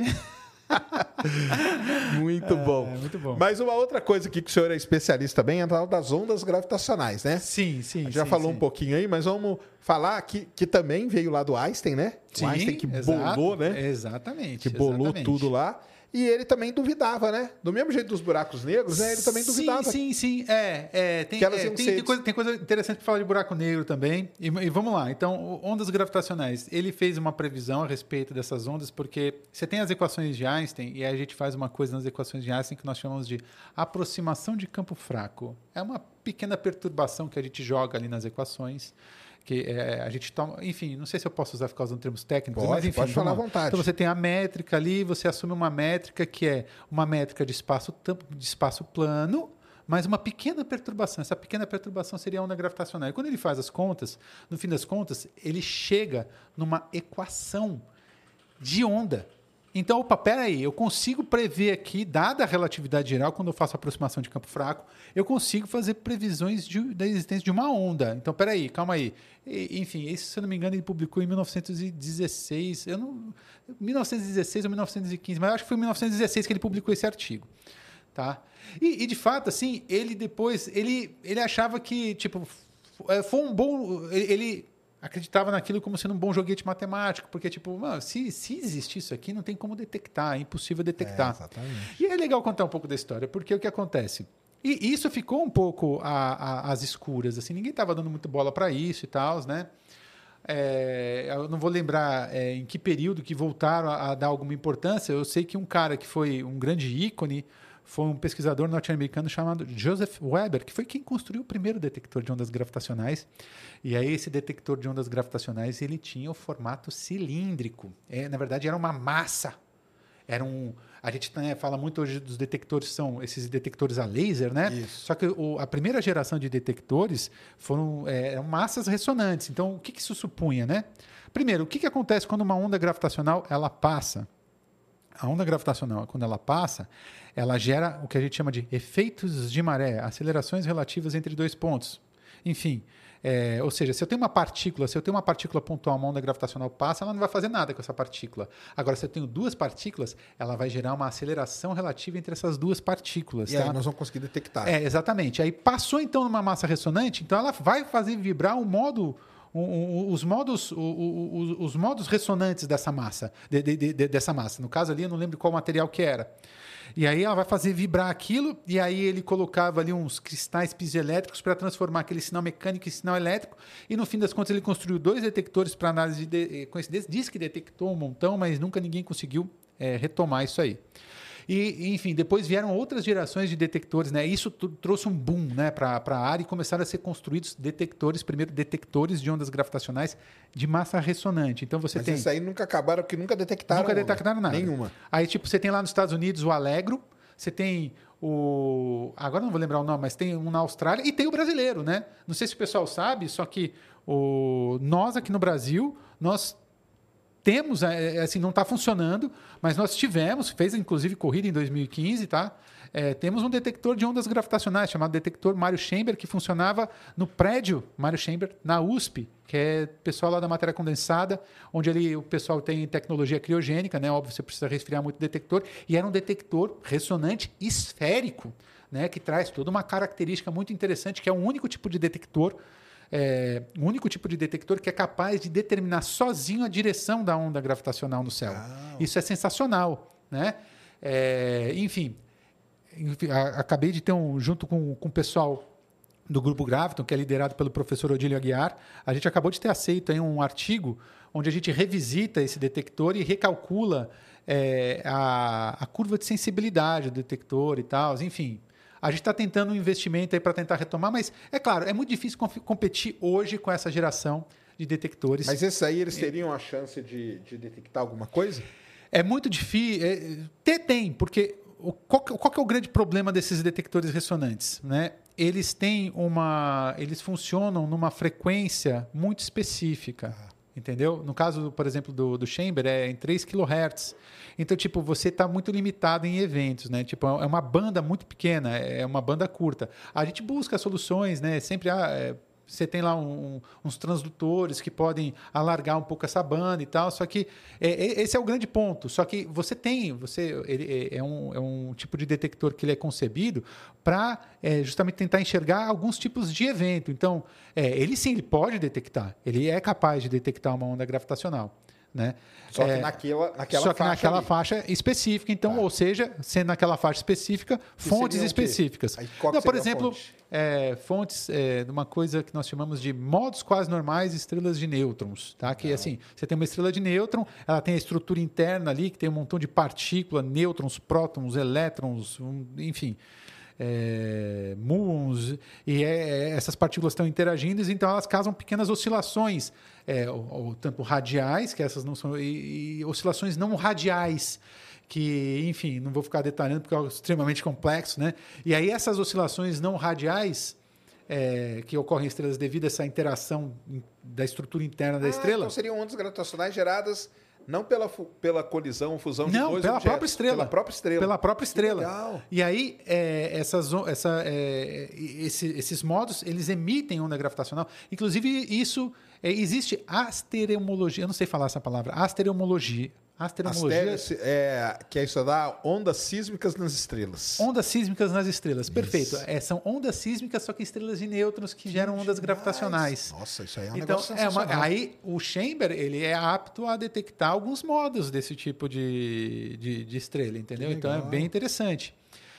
É, mas enfim, aí tem outros eventos ali que seriam, seriam possíveis, tipo por exemplo, o que a gente chama de bursters, que são aqueles eventos que são é, cataclísmicos, como, por exemplo, uma supernova, porque Entendi. tipo você não tem uma frequência bem determinada, então ele tem uma banda de frequência, ele é um pico, só que ele tem uma banda de frequência enorme e pode ter uma parcela de energia na frequência do chamber e do chamber desses detectores ressonantes, eles podem pegar e detectar, achar alguma coisa, né? Legal.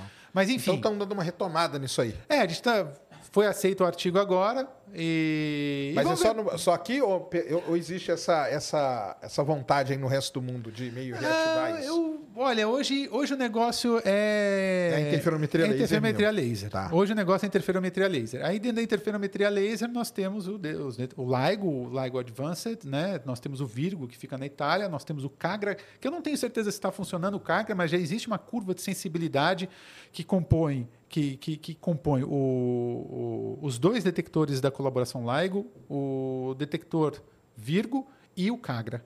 Né? Você tem lá a curva de sensibilidade.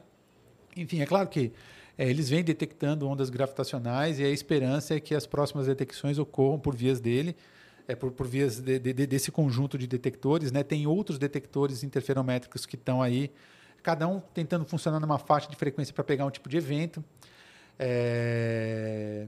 E aí, bom, para quem só dando uma pincelada aqui, um detector desse, ele funciona justamente de que forma, né? Então chega a onda gravitacional, você tem aquele detector, são dois braços, cada qual 4 quilômetros, né? Dois braços gigantes, né?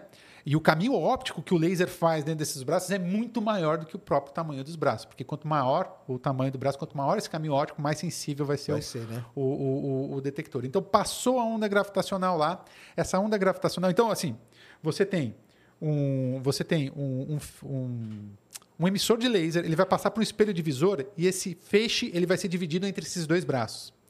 Né? Então, esses dois braços vão refletir em espelhos, vão voltar para esse espelho divisor e vão se reconstruir, é, gerando um padrão de interferência que vai ser observado num fotodetector. E aí, basicamente, o que acontece é qualquer variação. Então, se não tiver acontecendo nada com ele, você tem um padrão de, de interferência específico. Agora, se passa, se acontece qualquer coisa, esse padrão vai mudar. Então, aí tem toda uma questão tecnológica ali, de isolamento é, não pode ter, sísmico, né? Não pode ter né? caminhão passando, nada, tudo é complicadíssimo. Nada, é complicadíssimo. E aí você tem toda uma tecnologia que envolve, inclusive, inteligência artificial e tal, vários métodos aí para análise de dados, para você conseguir separar vários canais de ruído distintos e tal. Eu participei de uma tese de doutorado recentemente. É, do pessoal. Na verdade, é, o grande trabalho aí é, é, tirar ruído, né? É tirar ruído. E é, aí o que é sobrar você tentar é pesadíssimo. Então tem gente, tipo, eu participei de uma tese de doutorado que é uma técnica basicamente para reconhecimento de ruídos que eles chamam de glitches, que são aqueles ruídos que você não consegue identificar, você não consegue identificar a natureza desses ruídos, dentro desses detectores, né? É, mas para você, para eles não serem confundidos com candidatos. Então, a onda gravitacional vai passar, ela vai fazer o quê? Ela vai mexer cada um dos braços de um jeito diferente né? Porque o que a onda gravitacional ela faz, ela, ela tem aquele movimento, tipo, ela dá uma, ela, ela estica e putz, eu não sei, ela, ela, ela, quando ela passa, ela, ela diminui o tamanho do objeto e dá aquela engordadinha, depois ela es, dá aquela scratch squeeze que a gente é, chama. Isso. É pegar a exatamente. bola e ficar apertando ela. Assim. Exatamente. Assim. E, e faz isso em direções distintas ali, o os devidos modos de polarização da onda gravitacional. Então, a onda gravitacional passou, excitou ali, é, fez isso, então você vai ter um padrão, você vai mudar o padrão de interferência, e os caras têm toda uma tecnologia para identificar. É, enfim, tem um montão de template e tudo mais e tal. Pra... Mas aí primeiro você, você primeiro simula isso, né? No Sim. computador. Exato. Tipo, como que seriam dois buracos negros colidindo? Perfeito. Aí você vai ter um esse seria o padrão que ele geraria. Exatamente. Estrela de neutro e buraco negro. É. Esse seria o padrão. Exatamente. E aí é aí que, ó, só para o pessoal entender, é aí que meio que entra a inteligência artificial, né? É sim. você pegar o padrão que você simulou, que é sim, aquele padrão sim, limpo, sim, né? Sim, sim, E sair passando ele em cima do dado para ver se ele vai casar ali em algum lugar. É, exatamente. Né? Depois de exatamente, limpar e processar e tudo. É, para o pessoal que tem, enfim, inteligência artificial aí, muito útil. Muito, muito na... útil. Mesmo a inteligência artificial é extremamente útil no contexto da, da ciência hoje, da astronomia, da análise de dados e, e tudo mais. Eu, eu tenho, inclusive, falando um pouco disso, né? atualmente eu tenho é, dois alunos que estão trabalhando, um trabalha com redes neurais, é, redes neurais para identificação da estrutura interna de estrelas de nêutrons, Caramba. e outro trabalha com métodos de classificação de inteligência artificial, é, de métodos, métodos de classificação de inteligência artificial para também identificação da estrutura interna de estrelas de nêutrons, dado tomando como base dados oriundos de ondas gravitacionais. Inclusive, posso fazer um agradecimento aqui para um, um pessoal, para uma claro. turma?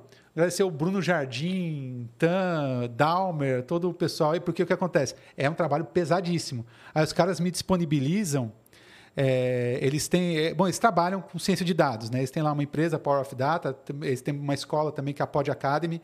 Eles me disponibilizam espaço nos clusters da Google para eu conseguir rodar, rodar, esses dados, porque senão seria inviabilizar, porque é muito pesado o trabalho. Cara. Então, só agradecer o pessoal aí, é, enfim. Legal. E nesse lance de esteja neutros, o Luan Almeida aqui mandou é. cincão. Aliás, Luan, seu primeiro superchat aqui no Sem Sem Fim. Tamo junto, valeu. Pode, tá perguntando para o senhor, pode falar sobre a crosta elástica em uma estrela de nêutrons? Irei fazer meu próximo, minha próxima iniciação científica nessa área. Quarto semestre em física, bacharelado. Cara, crosta de estrela de nêutron é uma coisa difícil, hein? É uma coisa complicada. Boa sorte. É, é, uma, é uma é coisa bem complicada. Porque, enfim, a estrutura interna da estrela também é muito complicada. A gente não tem muita certeza a respeito de nada. O que a gente sabe é que deve existir prótons, deve existir nêutrons, deve existir é, leptons, que seriam muons e, e, e elétrons, certo? É, pode existir uma matéria, uma matéria um pouco mais exótica que nós chamamos de hiperons, que são como se fosse como se fossem nucleons, tipo prótons e nêutrons, só que é, são constituídos por um outro tipo de quark, que é o quark strange, né? Eventualmente, eu trabalho muito com estrela híbrida, onde essas estrelas elas podem pode ser que tenha ali um núcleo de quarks livres, tá? É, enfim, por conta da densidade. Então você vai indo, aí quando você chega ali, vai chegando mais próximo à superfície, a descrição disso na superfície é, é algo, é algo extremamente é, complexo, porque aí você já, já não. Você, enfim, você pode ter muita coisa ali, você pode ter muita coisa. Existem vários modelos é, para o entendimento ali da constituição da crosta. Porque você pode, por exemplo, ter uma formação ali, você ter formação de, de redes que não seriam redes é, moleculares, é, enfim, é, mas são, são clusters de junção de prótons e nêutrons extremamente complexos, existem modelos extremamente sofisticados. Eu não sou especialista em cross, só para você ter uma ideia. É um tema tão complexo, cara, que tem gente que é especialista na descrição de crosta. Por isso que eu desejei a ele muito boa, boa sorte, sorte tá porque certo. é uma coisa muito difícil. Muito bom. O Erci Miranda aqui. Aliás, tem uma pergunta aqui do Júlio Mendes antes. Ele não mandou superchat, não. Ele está perguntando se o senhor é filho do do Henrique Leonel Lenze, da Fiocruz. Não, não, não, não sou, não sou. Tá. Sou filho do Reginaldo Lenze. E é parente seu esse, esse cara da Fiocruz? Não, não, tem, tem uns Lenze espalhados por aí. Ah, é, tá. tem, são poucos, mas existem. Ó, o Erci Miranda mandou dezão e falou o seguinte, uma pergunta de leigo. Se não existe uma partícula mensageira para a gravidade, como as ondas gravitacionais se propagam? A detecção é indireta por algum efeito? Não, na verdade, é, eu não disse que não existe, eu disse que não foi detectado. Né? Então, vamos, vamos deixar isso claro. Né? É, e, e, não, a, a, as ondas gravitacionais são detectadas diretamente. A primeira evidência da existência de ondas gravitacionais foi indireta, que foi um, foi um sistema binário né, de um pulsar com uma outra estrela que estavam, enfim, se aproximando. É, isso foi Russell e Taylor, que agora não me lembro o ano, 1900, década de 70, detectaram. E aí eles perceberam que essas estrelas elas estavam se aproximando uma da outra no movimento coalescente espiral. E aí, tipo, tá. É, eles não conseguiram encontrar grandes explicações e foram encontrar a explicação na relatividade geral pelo fato do, daquele, daquele sistema estar tá perdendo energia por emissão de ondas gravitacionais. Isso foi considerado uma isso foi considerado uma detecção indireta, isso deu um grande boom para a área, tá? Porque não, vamos achar isso aí agora, porque bate, o gráfico, Sérgio, bate assim, batia perfeitamente né, com aquilo que é previsto para a emissão de ondas gravitacionais. Então, beleza. Mas ah, hoje ondas gravitacionais são detectadas diretamente devido a efeito diretamente em detectores de ondas gravitacionais. Isso aí. Não precisa da partícula, né, para ela, para ser detectada. Isso mesmo. O, deixa eu ver aqui quem foi o outro. Ah, isso que nós já falamos, né? Mas o Matheus falou aqui sobre a teoria da Monde. O que o senhor acha sobre ela? É uma teoria que deve ser aceita ou chance de ser aceita? Nós é, falamos, né? Que são essas.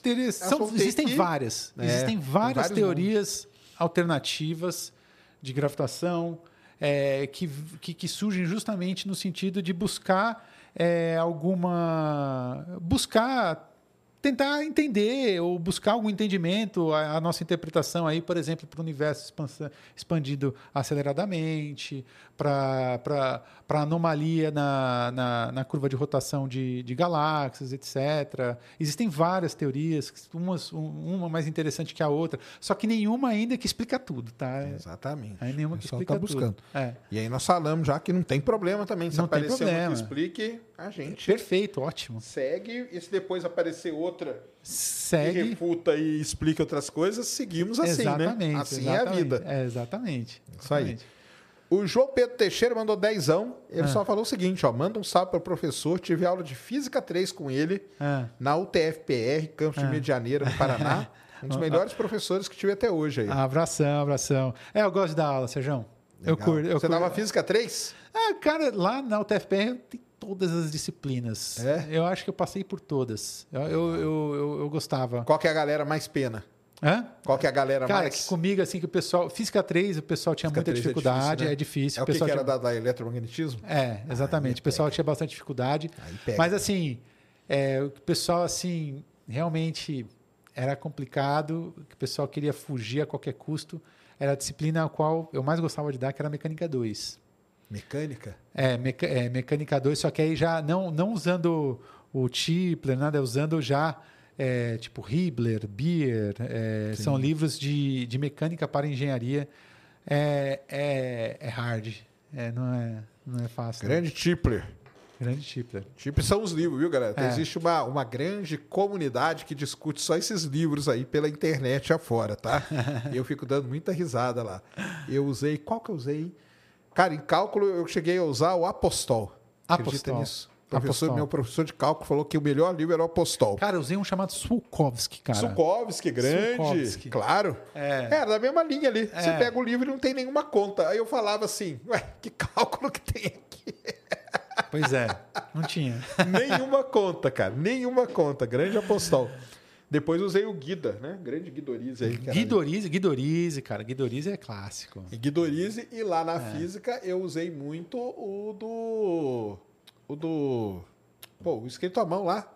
Do hambúrguer. Do hambúrguer, não, do. Ai, eu sei, sei, sei, sei qual que você está falando. Pô, esqueci o nome do professor, cara. Moisés. Moisés. Moisés. Não, pô, não, Moisés, Moisés, mas o, Hoje, hoje já tem a, né? Já mas tem a versão, mas eu é, usei a versão eu, à mão. Eu, eu, cheguei a estudar a versão à mão também. É, eu cheguei a estudar a versão à mão. O, não, esse é clássico, né? Esse, esse é o pessoal, é o, é o terrorzão, né?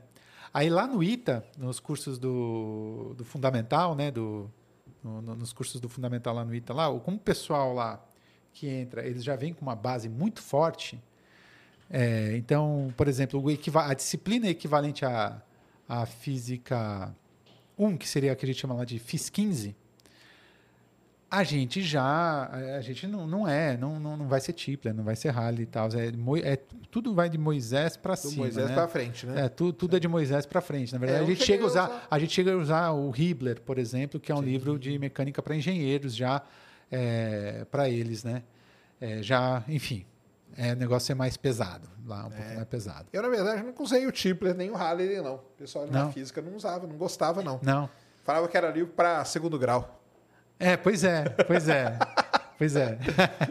Bem Aí, isso. Gostava do Moisés. É Moisés, lógico, Moisés. Né? Moisés, Moisés, tá Moisés é lindo. Moisés, a gente livro, penou né? naquele Moisés é, ali, viu? É pesado. Ele é pesado, né? Mas legal, né? Que ele... Moisés no Seisveg. Exatamente, no Seisveg. Isso aí, grande é. Moisés. Filho dele, tudo tá lá e tudo, né? Sim.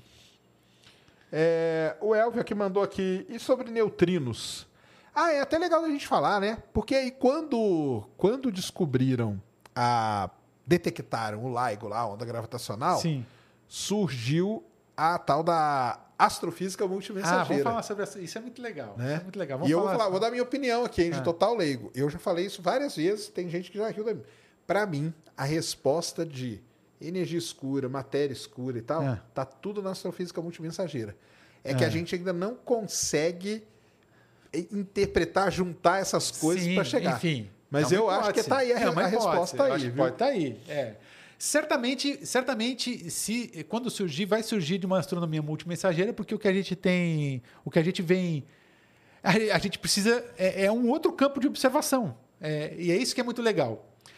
O- o- a gente que trabalha com ondas gravitacionais, a gente fala que a onda gravitacional ela abriu uma nova janela para o universo. É, um- uma nova, é, é uma radiação que tem uma natureza completamente distinta da, radi- da, da- da radiação eletromagnética, uma natureza completamente distinta, é, que, que se abriu agora e a gente pode ter um outro olhar agora para um universo com- completamente distinto. Né?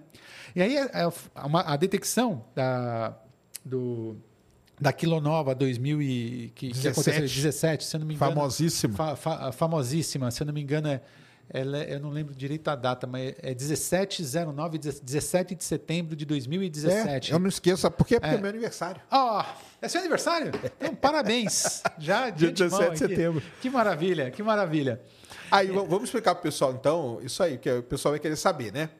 A gente tem no universo supernova, que é o final da vida de uma estrela de grande massa, né? Sim. Ela explode. E aí, os astro... astrônomos, eu brinco com o pessoal nos meus vídeos, que o astrônomo adora dar nome para as coisas, né? Adora. E aí veio a tal da quilonova. O que, que é a quilonova? Explica pra galera. É, essencialmente a quilonova, você pensa então, duas estrelas de nêutrons numa velocidade dantesca, numa velocidade dantesca, Maior que numa- a do Fiat 147, viu, galera? A Certamente. galera, a galera que a galera tá ligada no que eu falei aqui. e numa, numa, numa trajetória espiral é, em rota de colisão, até que elas colidem. E, enfim, e esse evento ele gera onda gravitacional, ele vai distorcer, ele vai perturbar todo o espaço-tempo à sua volta, certo? E essa onda gravitacional ela vai viajar o universo afora, né? E só que esse evento ele é muito interessante porque além dele ter emitido ondas gravitacionais, ele emitiu é, ele emitiu ondas eletromagnéticas em várias regiões do espectro, né? Tanto que teve o pessoal do raio-x que achou, teve, se não me engano, o pessoal do, do- do- dos raios de, de raios, Raios gamas gama, também achou. todo mundo, né? Isso aí. É, enfim, e o pessoal da, da e, o, e o LIGO, e o LIGO, LIGO e Virgo também acharam. Então, o que foi muito interessante é que o pessoal, então são, foram três detectores de ondas gravitacionais baseados na Terra que acharam esse sinal. Como, em, quando, como a gente tem três, cada um localizado, então eles conseguiram apontar uma região do céu qual aquela onda pudesse estar vindo, né? E aí outros detectores eletromagnéticos baseados no, na- na- no espectro eletromagnético apontaram. É, tem, existe uma discussão que teve um pessoal que achou antes, enfim, eu sou da onda gravitacional, vou dizer que foi o pessoal da onda gravitacional que achou primeiro. É, enfim. É, e aí observaram, é, observaram, também emitiu neutrinos, só que os neutrinos não foram observados, né? Então, é, tanto que o pessoal até ficou esperando, né? Ficou esperando, Era ficou uma- esperando, uma mas chance, né? não, não, não, acharam neutrinos. Mas aí, por que, que você se compõe uma astronomia multimensageira? Porque você tem um Ah, evento. vamos só falar da quilonova, que ela tem uma coisa muito importante, pessoal. É na quilonova que é gerado Assim, ouro. é gerado ouro, exatamente, platina. exatamente. Tudo isso é gerado na quilonova. É, tudo isso é gerado na quilonova. E para quem não sabe, o que é? O pessoal fala, ah, mas o que é estrela de nêutrons? Então, quando a estrela explodiu na supernova, se eu estiver errado, você me corrige, hein? Pode falar. O que sobe, porque a estrela não é destruída, sobra um caroço dela ali. Exatamente. E aí tem uns limites de massa que o pessoal usa, né? Se tiver Chandra menos... Sekar. Chandra, grande Chandra, É, Chandra, grande Os Chandra. limites de Chandra Sekar. Se é menos que 3, né? É, é. Vira, né? 3, É, o pessoal tre- põe, né? tre- uma, uma- uma estrela com, com- com menos de. com mais de três massas solares vai. Ou, É, agora, mais de 3 vira ma- buraco negro. é, vira, vira um buraco negro. Né? Você- nem eu tenho isso em mente direito. E menos É, que 3 eles falam que vira. Só que só para o pessoal entender, não é a estrela original. É o depois que passou pela Exatamente. supernova, o caroço dela que sobrou. Se tiver mais que três vezes a massa do Sol, colapsa, vira buraco negro. Se não, vira uma estrela de nêutrons. Exatamente. Então, estrela de exatamente. nêutrons é, é um aí, resultado. Quanto menor, tipo, também tem outros, tem a anã branca, pode se tornar ah, uma anã branca, claro. enfim. Isso aí. É, mas, enfim, é exatamente dessa forma que se compõe aí uma estrela de nêutron. Então, é, é, é de uma supernova. Então, você tem uma estrela de nêutron. Aí, enfim, existem muitos sistemas binários de estrelas de nêutrons por aí. E aí, no caso, o que se achou aí foi esse sistema que, enfim, colidiu. Você teve uma quilonova, teve geração de ouro. Então, isso nosso é legal, ouro né? que está é, aqui, isso. ele teve origem, é, ele teve origem num evento cataclísmico desse nível. Isso é muito importante colocar, né? Porque a supernova, quando ela explode, ela joga todos os elementos até o ferro e os mais pesados é na quilonova que vai. Exatamente. Então, olha só que legal. Se a gente tem ouro aqui, muito provavelmente lá no início teve alguma explosão. O pessoal já fez até uma conta, viu? Eu acho é. que foram 15 supernovas é. a uma determinada distância é. da nuvem molecular para poder gerar o que a gente tem hoje. Que explodiram. Olha aí. Olha aí. E é legal para caramba. É. Mas aí, por que, que essa astronomia é multimensageira? Justamente porque nós temos, então, sinais de, de naturezas completamente distintas, porque um é, tem gra, é natureza gravitacional, e por outro lado, ali você tem é, várias. Na banda de frequência de, eletromagnética, você tem vários sinais dentro da banda de frequência eletromagnética sendo detectados, e, poderíamos ter no futuro ainda, juntamente a isso, neutrinos, tudo isso sendo detectados. Então temos aí uma astronomia multimensageira, porque, de fato, nós estamos observando o universo, estamos observando o evento de diversos pontos de vista é, distintos. Né? Tem uma coisa interessante, Sérgio. Amanhã, que dia que é? O dia 13. Amanhã faz aniversário. Amanhã, oito anos da primeira detecção de ondas gravitacionais. É dia 14, né? 14 de setembro de 2015 sistema binário de buracos negros foi é, sinal gravitacional vindo de um sistema binário de buracos negros foi detectado. Isso aí. Que, e que deu o prêmio Nobel para o grande Kip Thorne. Deu o prêmio Nobel para o grande cara que brigou para construir, né? Exatamente, exatamente. Os detectores que são caríssimos, né? Então são que... caríssimos. Muito e bom. o cara que assessorou Interestelar, Interestelar grande filme. exatamente. o Mate Arraes mandou 10,90 aqui. Poderia explicar um pouco sobre GRB? GRB, que é o.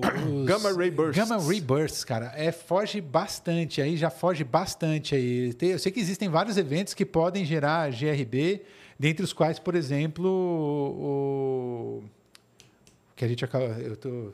A cabeça foge os nomes das coisas. O Kilonova. Kilonova pode, pode gerar é, Gamma Ray Bursts.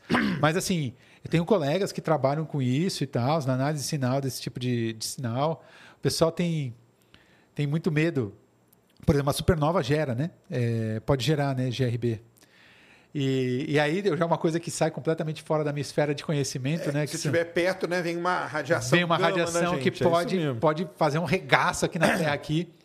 E aí eu já vi, assisti muitos seus vídeos, Sérgio, sobre a aquela estrela que hora parece que vai explodir, hora parece BT. que não. Hã? Betelgeuse. Betelgeuse, exatamente.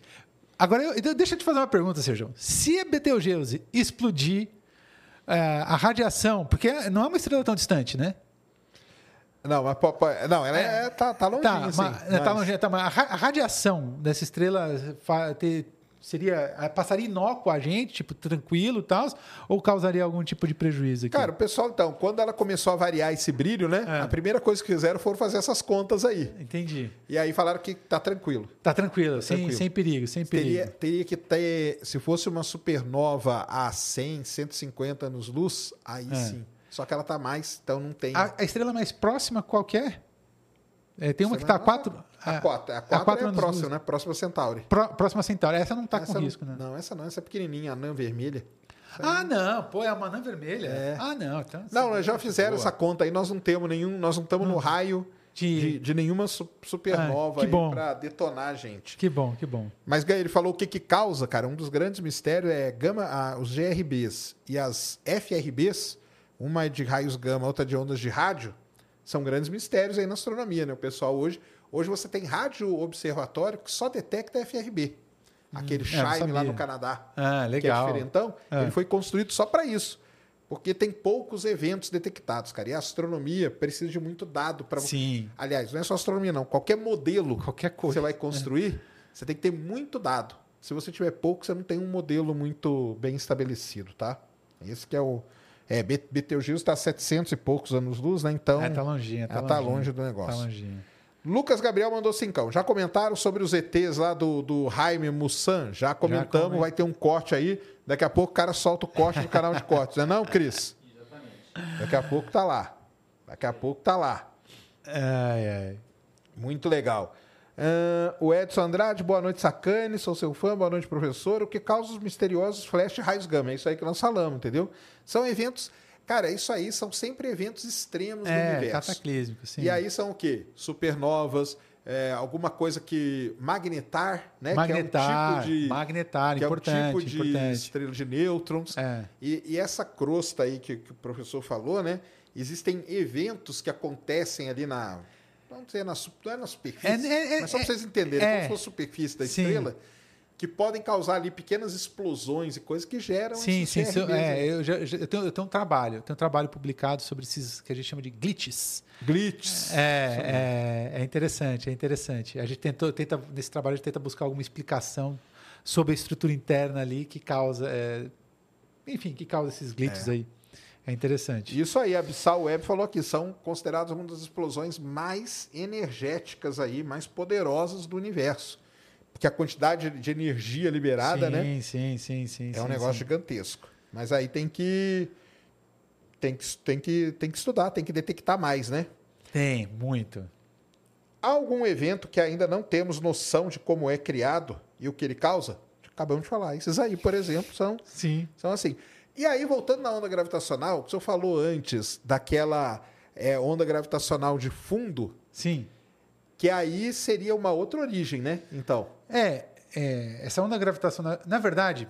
É, esse fundo aí. Sabe e esse, essa detecção que fizeram esse agora? Nanograve, esse nanograve, Isso. na verdade, é, o que eles detectaram é, foi foi um sinal que provavelmente de super buracos negros aí do universo primordial que compõe essa onda gravitacional de fundo. Entendi. Tá? É, enfim, é, a probabilidade. Detectado uma, uma, uma partezinha, então. Sim, é, exatamente, exatamente. É, eu. E eu, eu acredito que, eu penso que é, essa colaboração nanograve aí, ela deve ser das mais, ela deve ser das mais promissoras aí para detecção e para se compor. É, é, óbvio, e tem outro, outros detectores. É, por exemplo, você já ouviu falar do LISA? Sim, LISA vai ser lançado, vai né? Vai ser lançado, exatamente. Eu, se eu não me engano, ele vai, vai estar dedicado também a essas ondas gravitacionais de fundo aí do universo primordial. Enfim, é, se junta aí o que, que, se obtém aí com nanograve, mais LISA e algum, alguns outros detectores aí. Tem outros projetos aí de, de, de detectores espaciais aí. Os chineses sempre estão querendo fazer de Sim. tudo, né? Uhum. É, enfim, o sonho é, num futuro breve aí, é, se compor um mapa parecido com essa radiação cósmica de fundo. Seria Mas o que o nanograve, o, o, nano, o nanograve é, detectou foi é, é, algo que vai, é, é pra, é, vai compor isso. Entendi. É isso mesmo. É, é muito interessante, né? É, a detecção do nanograve, como foi feito. Foi né? muito legal, né? Muito anos, legal. né? 15 anos né, de 15 dados. Anos, cara. 15 anos de dados. Tá é, Inclusive, eu acho que um dos melhores vídeos que eu vi a respeito foi o seu, viu? É mesmo? A respeito Obrigado do, aí, valeu. Do, eu acompanhei lá ao vivo, lá os caras falando. Lá, é, foi legal demais. Foi legal, né? Foi legal. É. Pô, os caras pensam, cara, com o sinal de pulsar, cara. É. Os caras com sinal de pulsar, os caras pegam o time delay ali do sinal de pulsar. De... Nossa, é que muita precisão, né? Impressionante, né, cara? Impressionante. Luiz Fernando Antonioli mandou dezão. Sérgio Foguete, sou seu fã, escuto seus podcasts praticamente o dia todo. Valeu demais, viu? Bom, gostei, gostar da nobre ciência em geral. Estou te acompanhando no projeto Fitness. Valeu. Projeto Fitness. Valeu aí, Luiz. Seu primeiro superchat por aqui também. Tamo junto aí. Um salve aí pra galera que está se tornando membro aqui do canal, tá? É... E o supercondutor lá, né? O LK99 não deu certo, né? Acabou é, comprovando não, que não, era. É, acabou, acabaram que aquela coisa, né? Era um, um artigo que foi colocado no, no archive, acho que foi colocado no archive. E, enfim, Acabou deu aquele boom. É, deu aquele boom, né? E aí verificaram, eu nem, nem sei direito, mas verificaram que era uma outra coisa, um outro efeito ali que não era a supercondutividade que eles estavam tendo ali, né? Você acha que isso aí vai ser, vai chegar? Porque a cada, a cada ano, dois anos, aparece alguém falando da supercondutividade em alta temperatura, Cara, né? Cara, Será é, que nós vamos, vai conseguir? O pessoal lá lá que manja disso, viu? É, vamos torcer para que sim, né? Vamos torcer para que sim. É, porque o, o, um dos grandes problemas, né, um dos grandes gargalos, os grandes problemas aí da supercondutividade é justamente o resfriamento que você tem que tem que você tem que trabalhar em, em, enfim em temperaturas criogênicas, né? Então isso gasta muita energia, né? Agora eu, vou, eu só torço para que sim. Eu então, acredito que um dia, eu só, tor só torço para que sim. Isso. Não vou nem dizer nem que sim, nem que não, não sei, eu só torço para que sim. Seria sensacional. Isso aí. Isso é uma revolução tecnológica. Ah, não. Eu não, eu falo que seria a salvação do planeta. Cara. É, não, seria. Principalmente na produção, produção, transporte e armazenamento de energia. Ia salvar o planeta Terra tranquilamente. Pois é, viu? pois é. Junto com o controle da fusão nuclear. É, exato. Aí né? fechou. Nossa. Aí a gente estaria safe aí pelo por, pelos próximos 5 bilhões de anos. É, até o Sol engolir a gente. até o Sol engolir a gente, exato. Aí a gente estaria tranquilo. Tem muita gente que está perguntando que não entendeu o que, que é o que, que é a onda gravitacional, cara. Quando você tem esses objetos que a gente está falando, estrelas de nêutrons, buracos negros, a, na astronomia o pessoal fala que são objetos extremamente densos, né? Então imagina que você está com duas bolonas de boliche gigante e elas vão uma começa a orbitar a outra, é a figurinha lá do professor. Uma começa a orbitar a outra, chega perto, uma colide com a outra esses dois objetos eles são tão densos, tão densos, que quando um bate no outro, produz um outro objeto, só que a soma não bate, né? Então, é. por exemplo, você tem um buraco negro de três massas solares e outro de três, quando eles batem, um produz um de seis. Pode produzir um de quatro, um de cinco. Sim, e exato. essa sobra foi produzida em forma de energia que chacoalhou o que a gente chama de tecido do espaço-tempo, que é onde Perfeito. estão aí tá tudo. Exa exatamente. Dá essa exatamente. chacoalhada. Por isso que a gente chama de onda gravitacional, porque é uma onda, mas ela é gerada por um efeito gravitacional, que é isso que pega na, na é, cabeça exatamente. da galera, né? O negócio é, tem que trazer, a gente tem que trazer à luz. O, uma, uma coisa que a relatividade geral é distinta com relação à questão da gravitação newtoniana. Quantidades de massa e energia distorcem o espaço-tempo. Isso. Ponto. Quantidades de massa e energia distorcem o espaço-tempo. Então, variações nessas quantidades de massa e energia devido a eventos cataclísmicos, como, por exemplo, colisão de dois buracos negros, é, vão mudar a, vão mudar a curvatura do espaço-tempo. E essa, e essa mudança de, de curvatura no, no, no espaço-tempo, porque houve uma mudança nesse campo gravitacional ali, nessa curvatura, ela se propaga. E ela se propaga em forma de é, onda gravitacional. Sabe que eu gosto de fazer uma analogia? Até, fizemos até um vídeo sobre isso, né? que é o seguinte, você entender, duas formas de você entender o que são ondas gravitacionais, são distorções que ocorrem no espaço-tempo e se propagam pelo universo. Só que eu gosto de pegar e fazer uma analogia, que é a seguinte: imagina sistema solar e do nada, Sérgio, o Sol some. Uhum. O que, que vai acontecer com a gente aqui na Terra? Duas coisas. Né? Primeira, passado aproximadamente oito minutos, plena escuridão, certo? Plena escuridão, passado aproximadamente 8 minutos, que é o tempo que a onda eletromagnética, que, é, que, que a onda eletromagnética é, demora, para chegar, pra, pra, chegar sol do Sol até aqui. Então, passado 8 minutos, plena escuridão. Só que do ponto de vista gravitacional, o que, que acontece? O que acontece do ponto de vista gravitacional? Bom, do ponto de vista. Se a gente for tomar como base a teoria newtoniana, a teoria de, newtoniana ela é uma teoria de interação instantânea. Então, se a gente for tomar a cabo a teoria newtoniana de gravitação, simplesmente, imediatamente, o planeta Terra e todos os planetas do Sistema Solar, eles sairiam tangentes à trajetória. Só que isso fere uma, uma, uma questão da causalidade prevista pela relatividade restrita, que é nada que carregue informação, informação e energia não se propagam a uma velocidade maior que a da luz. Nunca. Então, basicamente o que acontece? A informação do ponto de vista. A gente sabe, sumiu, então você deixou de ter aquele campo gravitacional. Então não vai ter mais o que segure a Terra no. Só que então, o que, que vai acontecer? Isso, ela não vai sair instantaneamente. Isso feriria a relatividade restrita, os postulados da relatividade restrita. Vai, a Terra não vai sair tangente imediatamente.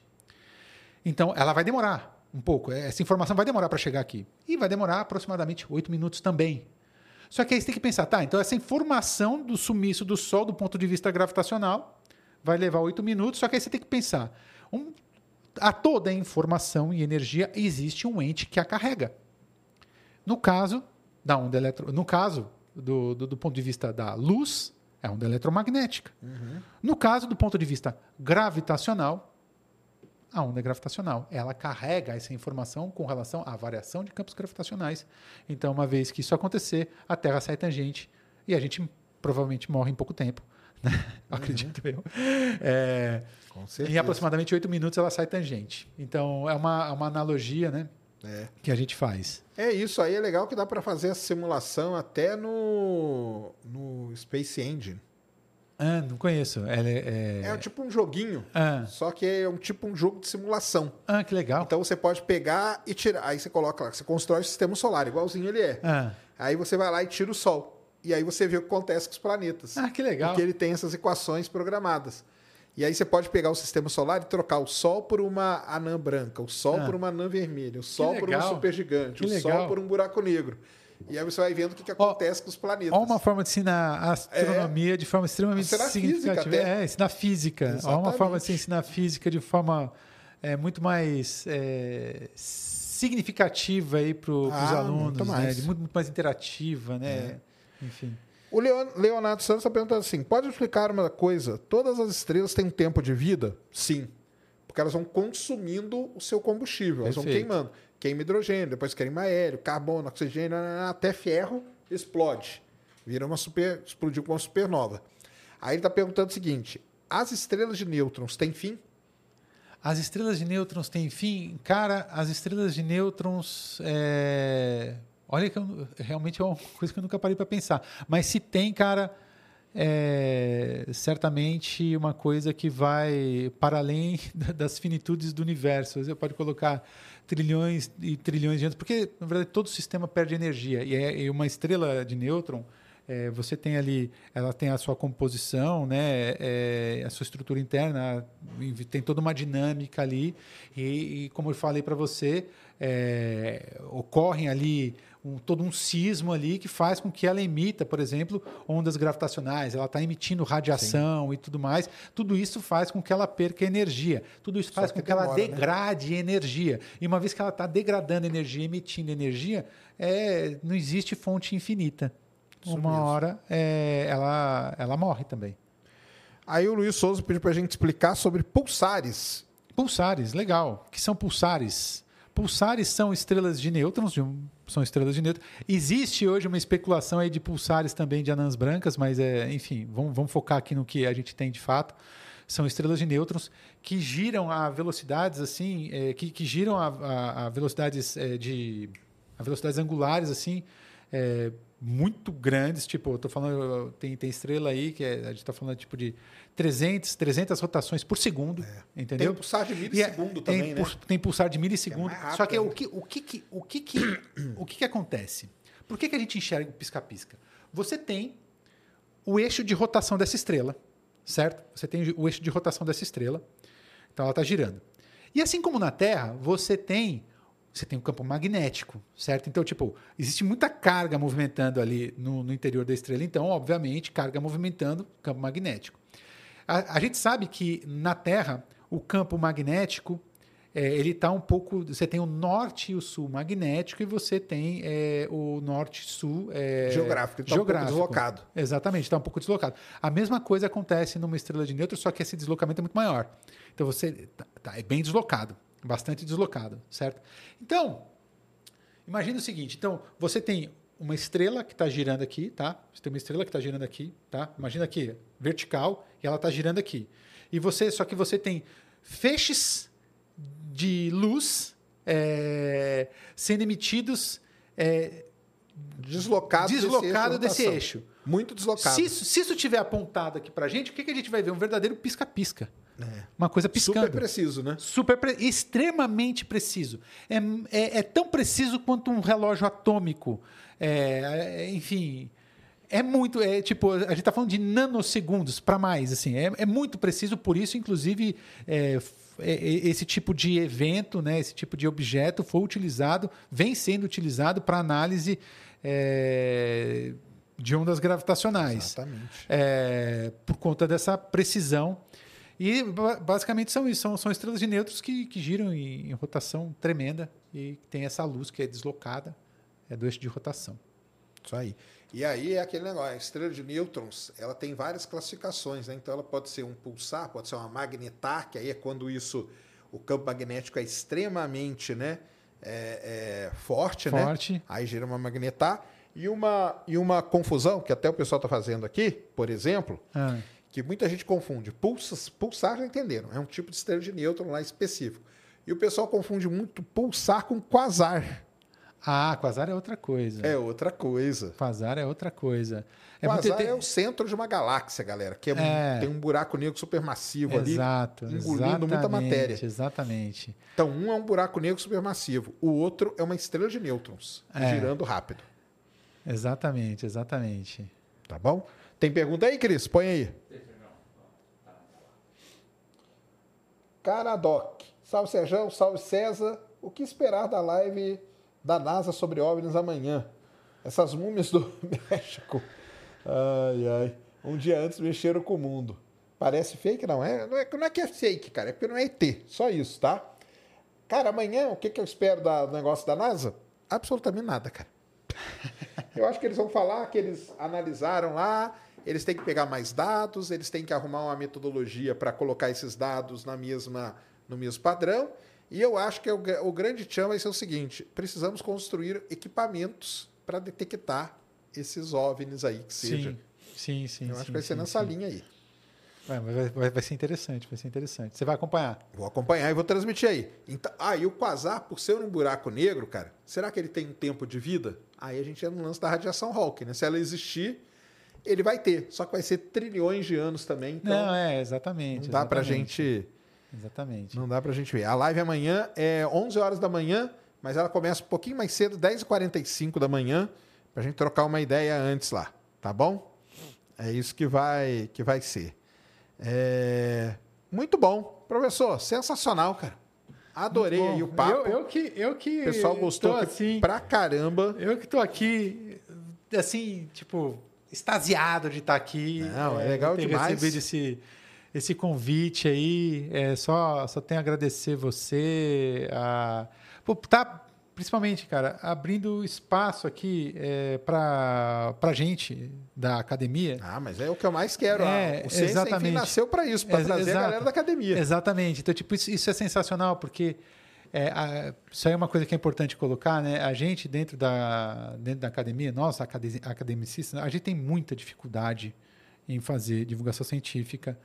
É, porque, primeiro, é, é, são muitas, muitas atividades é, relacionadas, muita burocracia relacionada, você sabe. Uhum. É, às vezes tem que se envolver com muita burocracia. Então, são muitos trabalhos. A gente tem a questão é, primordial ali, que é a questão do ensino. Às vezes é muita aula. Às vezes é, é a gente tem tem que publicar artigos Sim. e tudo mais. Aí tem um amigo meu lá de Medianeira lá, Leandro. Leandro, ele chegou e pediu, falou, fala, ó, quando a gente está no interior é mais difícil ainda porque é, é, complicado, a gente tem que, quando a gente está, é, enfim, ele, ele, ele, ele pediu aqui para eu colocar aqui à luz a, a dificuldade que Sim. às vezes você está você tá numa, não que a, a UTFPR é super bem estruturada, lá o campus de Medianeira é um campus lindo, maravilhoso e tal, só que, enfim, é, é difícil realmente para você fazer pesquisa, você conseguir é, tudo aquilo que você precisa para compor a sua pesquisa, é complicado, é complicado. Aqui em São Paulo a gente tem um pouco mais de facilidade porque tem FAPESP e tudo mais. Mas, enfim, é, é, é, é muito difícil, cara. E eu sei que a academia, é, ela, ela, ela sofre, sofre um pouco, sofre muitas críticas e eu não, é, por essa falta de comunicação com a, a população geral, né? E, e de fato, é, enfim, hoje, por exemplo, lá no ITA, nós temos um canal de. Nós temos, temos um, um, um canal de divulgação científica, que é o dc.ita.br, tá, que funciona no Instagram, também tem o site. É, acessem lá, sigam lá o dc.ita.br lá no Instagram. A gente coloca vídeos lá, faz divulgação científica, é, enfim. É, mas, de fato, para o acadêmico é muito difícil. E agora que vem sendo, é, vem, vem se surgindo políticas de incentivo à divulgação científica dentro da academia. Tá? Isso é bom. É, isso é ótimo. Então, Isso, isso é, é, é, ótimo, é recente também, vem surgindo editais que incentivam, vem surgindo programas. É, o, agora mesmo mandei lá um Universal CNPq, eles pediram quais as estratégias para divulgação e tal. Legal. É, é enfim, importante, né? É, é, importante, a gente precisa divulgar, a gente precisa divulgar ciência, porque.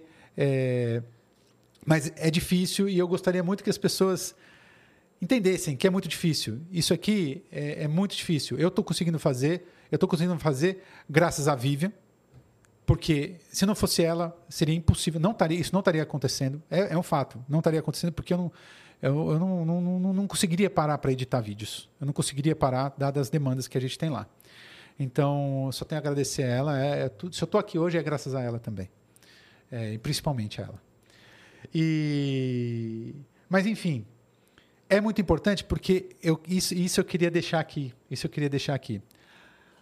O Carl Sagan uma vez chegou e, e disse, né? É, eu não vou, obviamente, usar exatamente as palavras dele, só que ele, ele chegou e disse: a gente vive numa sociedade que depende de forma gigante da ciência e da tecnologia, porém não entende nada de ciência e tecnologia. Exatamente. É, enfim, isso mostra, de fato, é, é, a importância de trabalhos de divulgação científica, no sentido também de fazer isso que a gente chama muita atenção. A gente divulgar coisas sobre astronomia e tudo mais chama muita atenção. Só que todas as áreas, absolutamente todas as áreas, deviam tentar é, enfim, deviam surgir formas aí de, de fazer divulgação científica, porque as pessoas têm que entender o seguinte, Sérgio. Existe ciência nisso. Ah, sim. Tá? Existe ciência no, na comida que a gente come todo dia, na roupa que a gente usa. A ciência está em absolutamente tudo. Tudo. Tudo que compõe o tecido social tem ciência. E as pessoas têm que entender isso. Como é que a gente faz para as pessoas entenderem isso?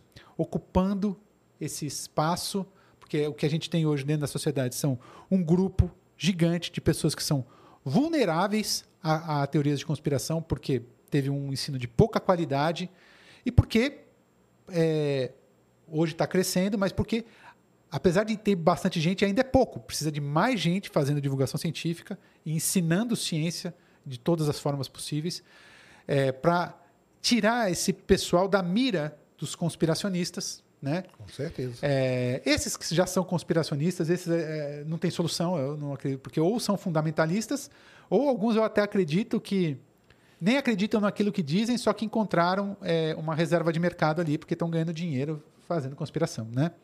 Enfim, então é um, a gente precisa fazer divulgação científica e, enfim, mais uma vez aí agradeço Agradeço ao Ita por ter liberado, agradeço a você, Sacane, agradeço a Gabriela, agradeço ao, ao Jota, ao Econofísico, por terem me adotado ali na internet. Legal Enfim, demais. Eu, cara, estou assim, muito feliz de estar aqui. E é... aonde que a gente encontra o trabalho do senhor aí na internet? Deixa aí. Nós vamos deixar é, aí na descrição, é, mas fala aí para a é, galera. Qual que é o meu Instagram? Hã? Arroba César no Instagram. Eu tenho Instagram, arroba César.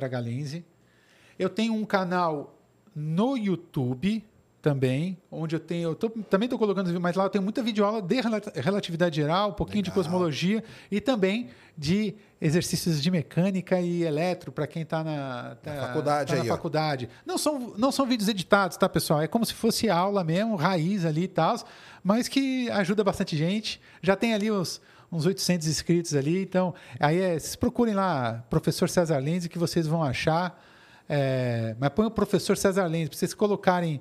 É, só, vocês podem achar um outro canal que eu nem tenho mais, que é um canal que eu colocava lá umas coisas eu tocando violão. Hã? Quando eu era adolescente, aí pode achar isso aí. Então esquece. É eu dando aula, tá? É eu dando aula. Vamos deixar é, tudo aí. O Cris vai achar e nós vamos é, deixar tudo na descrição. Professor César Lenze no YouTube e arroba César H.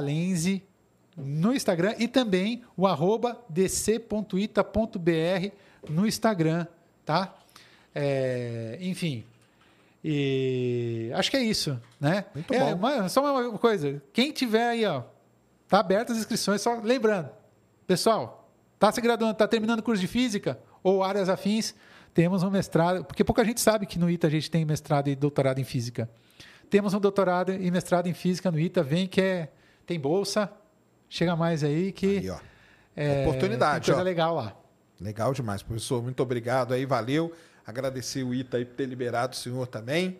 Um salve para toda a galera lá. Tive lá algumas vezes lá, o pessoal é sensacional não deixaram tirar foto do foguete. Não deixaram você tirar foto do não, foguete? Não, eu tava passando ali no caminhão, eu fui tirar foto, o cara falou, opa, aqui não pode tirar foto não. Falei, beleza. Ah, não? Não sabia, hein? É, não naquela sabia. parte lá eles não deixam, não. Hã? Ainda, ainda bem que a gente nunca tirou. É? Então. ainda bem que a gente nunca tirou. Eu vi um foguete sonda lá passando, eu falei, pô, aí o ah. cara falou comigo, mas tá valendo, é isso aí, tá certo. É. Não é. pode mesmo, não pode. Tamo junto. Anthony Max mandou cincão aqui, o primeiro superchat dele. Sérgio, sou seu fã, muito enriquecedor o conteúdo de hoje. Queria muito ter a honra de melhorar e repaginar o visual do site do Space Today. Manda uma mensagem aí, cara, no sacane.gmail.com que a gente conversa aí, tá bom? Aliás, o site está super ativo, vão lá, visitem, tem textos todo dia lá, vários, sobre as principais eu notícias. Eu acompanho o blog, aí. hein? Eu, é. eu, eu, eu, acompanho o blog, aliás, ó. É, que eu tenho uma, muito, tempo, muito antes eu, do canal. Eu, eu, te, eu, te, eu, te eu te acompanho, eu sou, sou aquele que te acompanha de, desde, o... desde o blog ali, raizão ali. Raizaço, isso é. aí. Continuamos sempre nessa aí. Legal demais. Pessoal, valeu muito, brigadão. Eu que agradeço Papo incrível. Demais. Aprendemos muito hoje. Vai voltar aqui com certeza. Por favor. O J aqui. Vamos marcar isso Cara, aí, vai ser legal. Vai ser sensacional. Não, vai ser sensacional, vai ele ser é muito, muito legal divertido. Também. Ele é muito, ele é muito legal, é, é muito legal. Vai ser legal demais. É isso aí, galera. Então amanhã, 10h45, live da NASA, com o relatório aí dos UAPs. Eu vou ver também. Vamos ver o que vai ser. Vamos ver o que eles vão falar, né? E amanhã à noite, Nerd Show. Nerd Show vai estar aqui. Foi meu concorrente lá no IBEST, né? Aliás, falando em IBEST, votem lá, galera, tá? Porque eu tô na brigando ali, eu sou o menorzinho da galera, tá? O canal eu já votei, gigante. Eu já votei. O fato de conhecido nem se fala, né? Então votem lá no Space Today e amanhã Nerd Show aqui e sexta-feira estarei no Flow eu, Igor e o grande Marcelo, Marcelo Glazer, que tá, ele não mora que no Brasil, legal. então ele tá vindo e vai lá no Flow e estarei lá para trocar uma ideia com o grande Marcelo Glazer, meu, meu, meu companheiro, a gente fez um curso junto sim, legal pra caramba. Sim, sim, sim. Eu acompanhei, eu acompanhei já, eu acompanhei alguns vídeos de vocês dois juntos. É, na época a gente tava lançando, sim, a gente lançamos um curso junto que foi sensacional, sensacional o pessoal adorou. Então é isso aí, galera. Um grande abraço a todos, valeu, valeu de novo, professor, obrigado valeu, por tudo. Valeu, obrigado. Deu aí, Cris? Deu demais, Beleza, valeu, galera, um grande valeu. abraço, até amanhã. Fomos.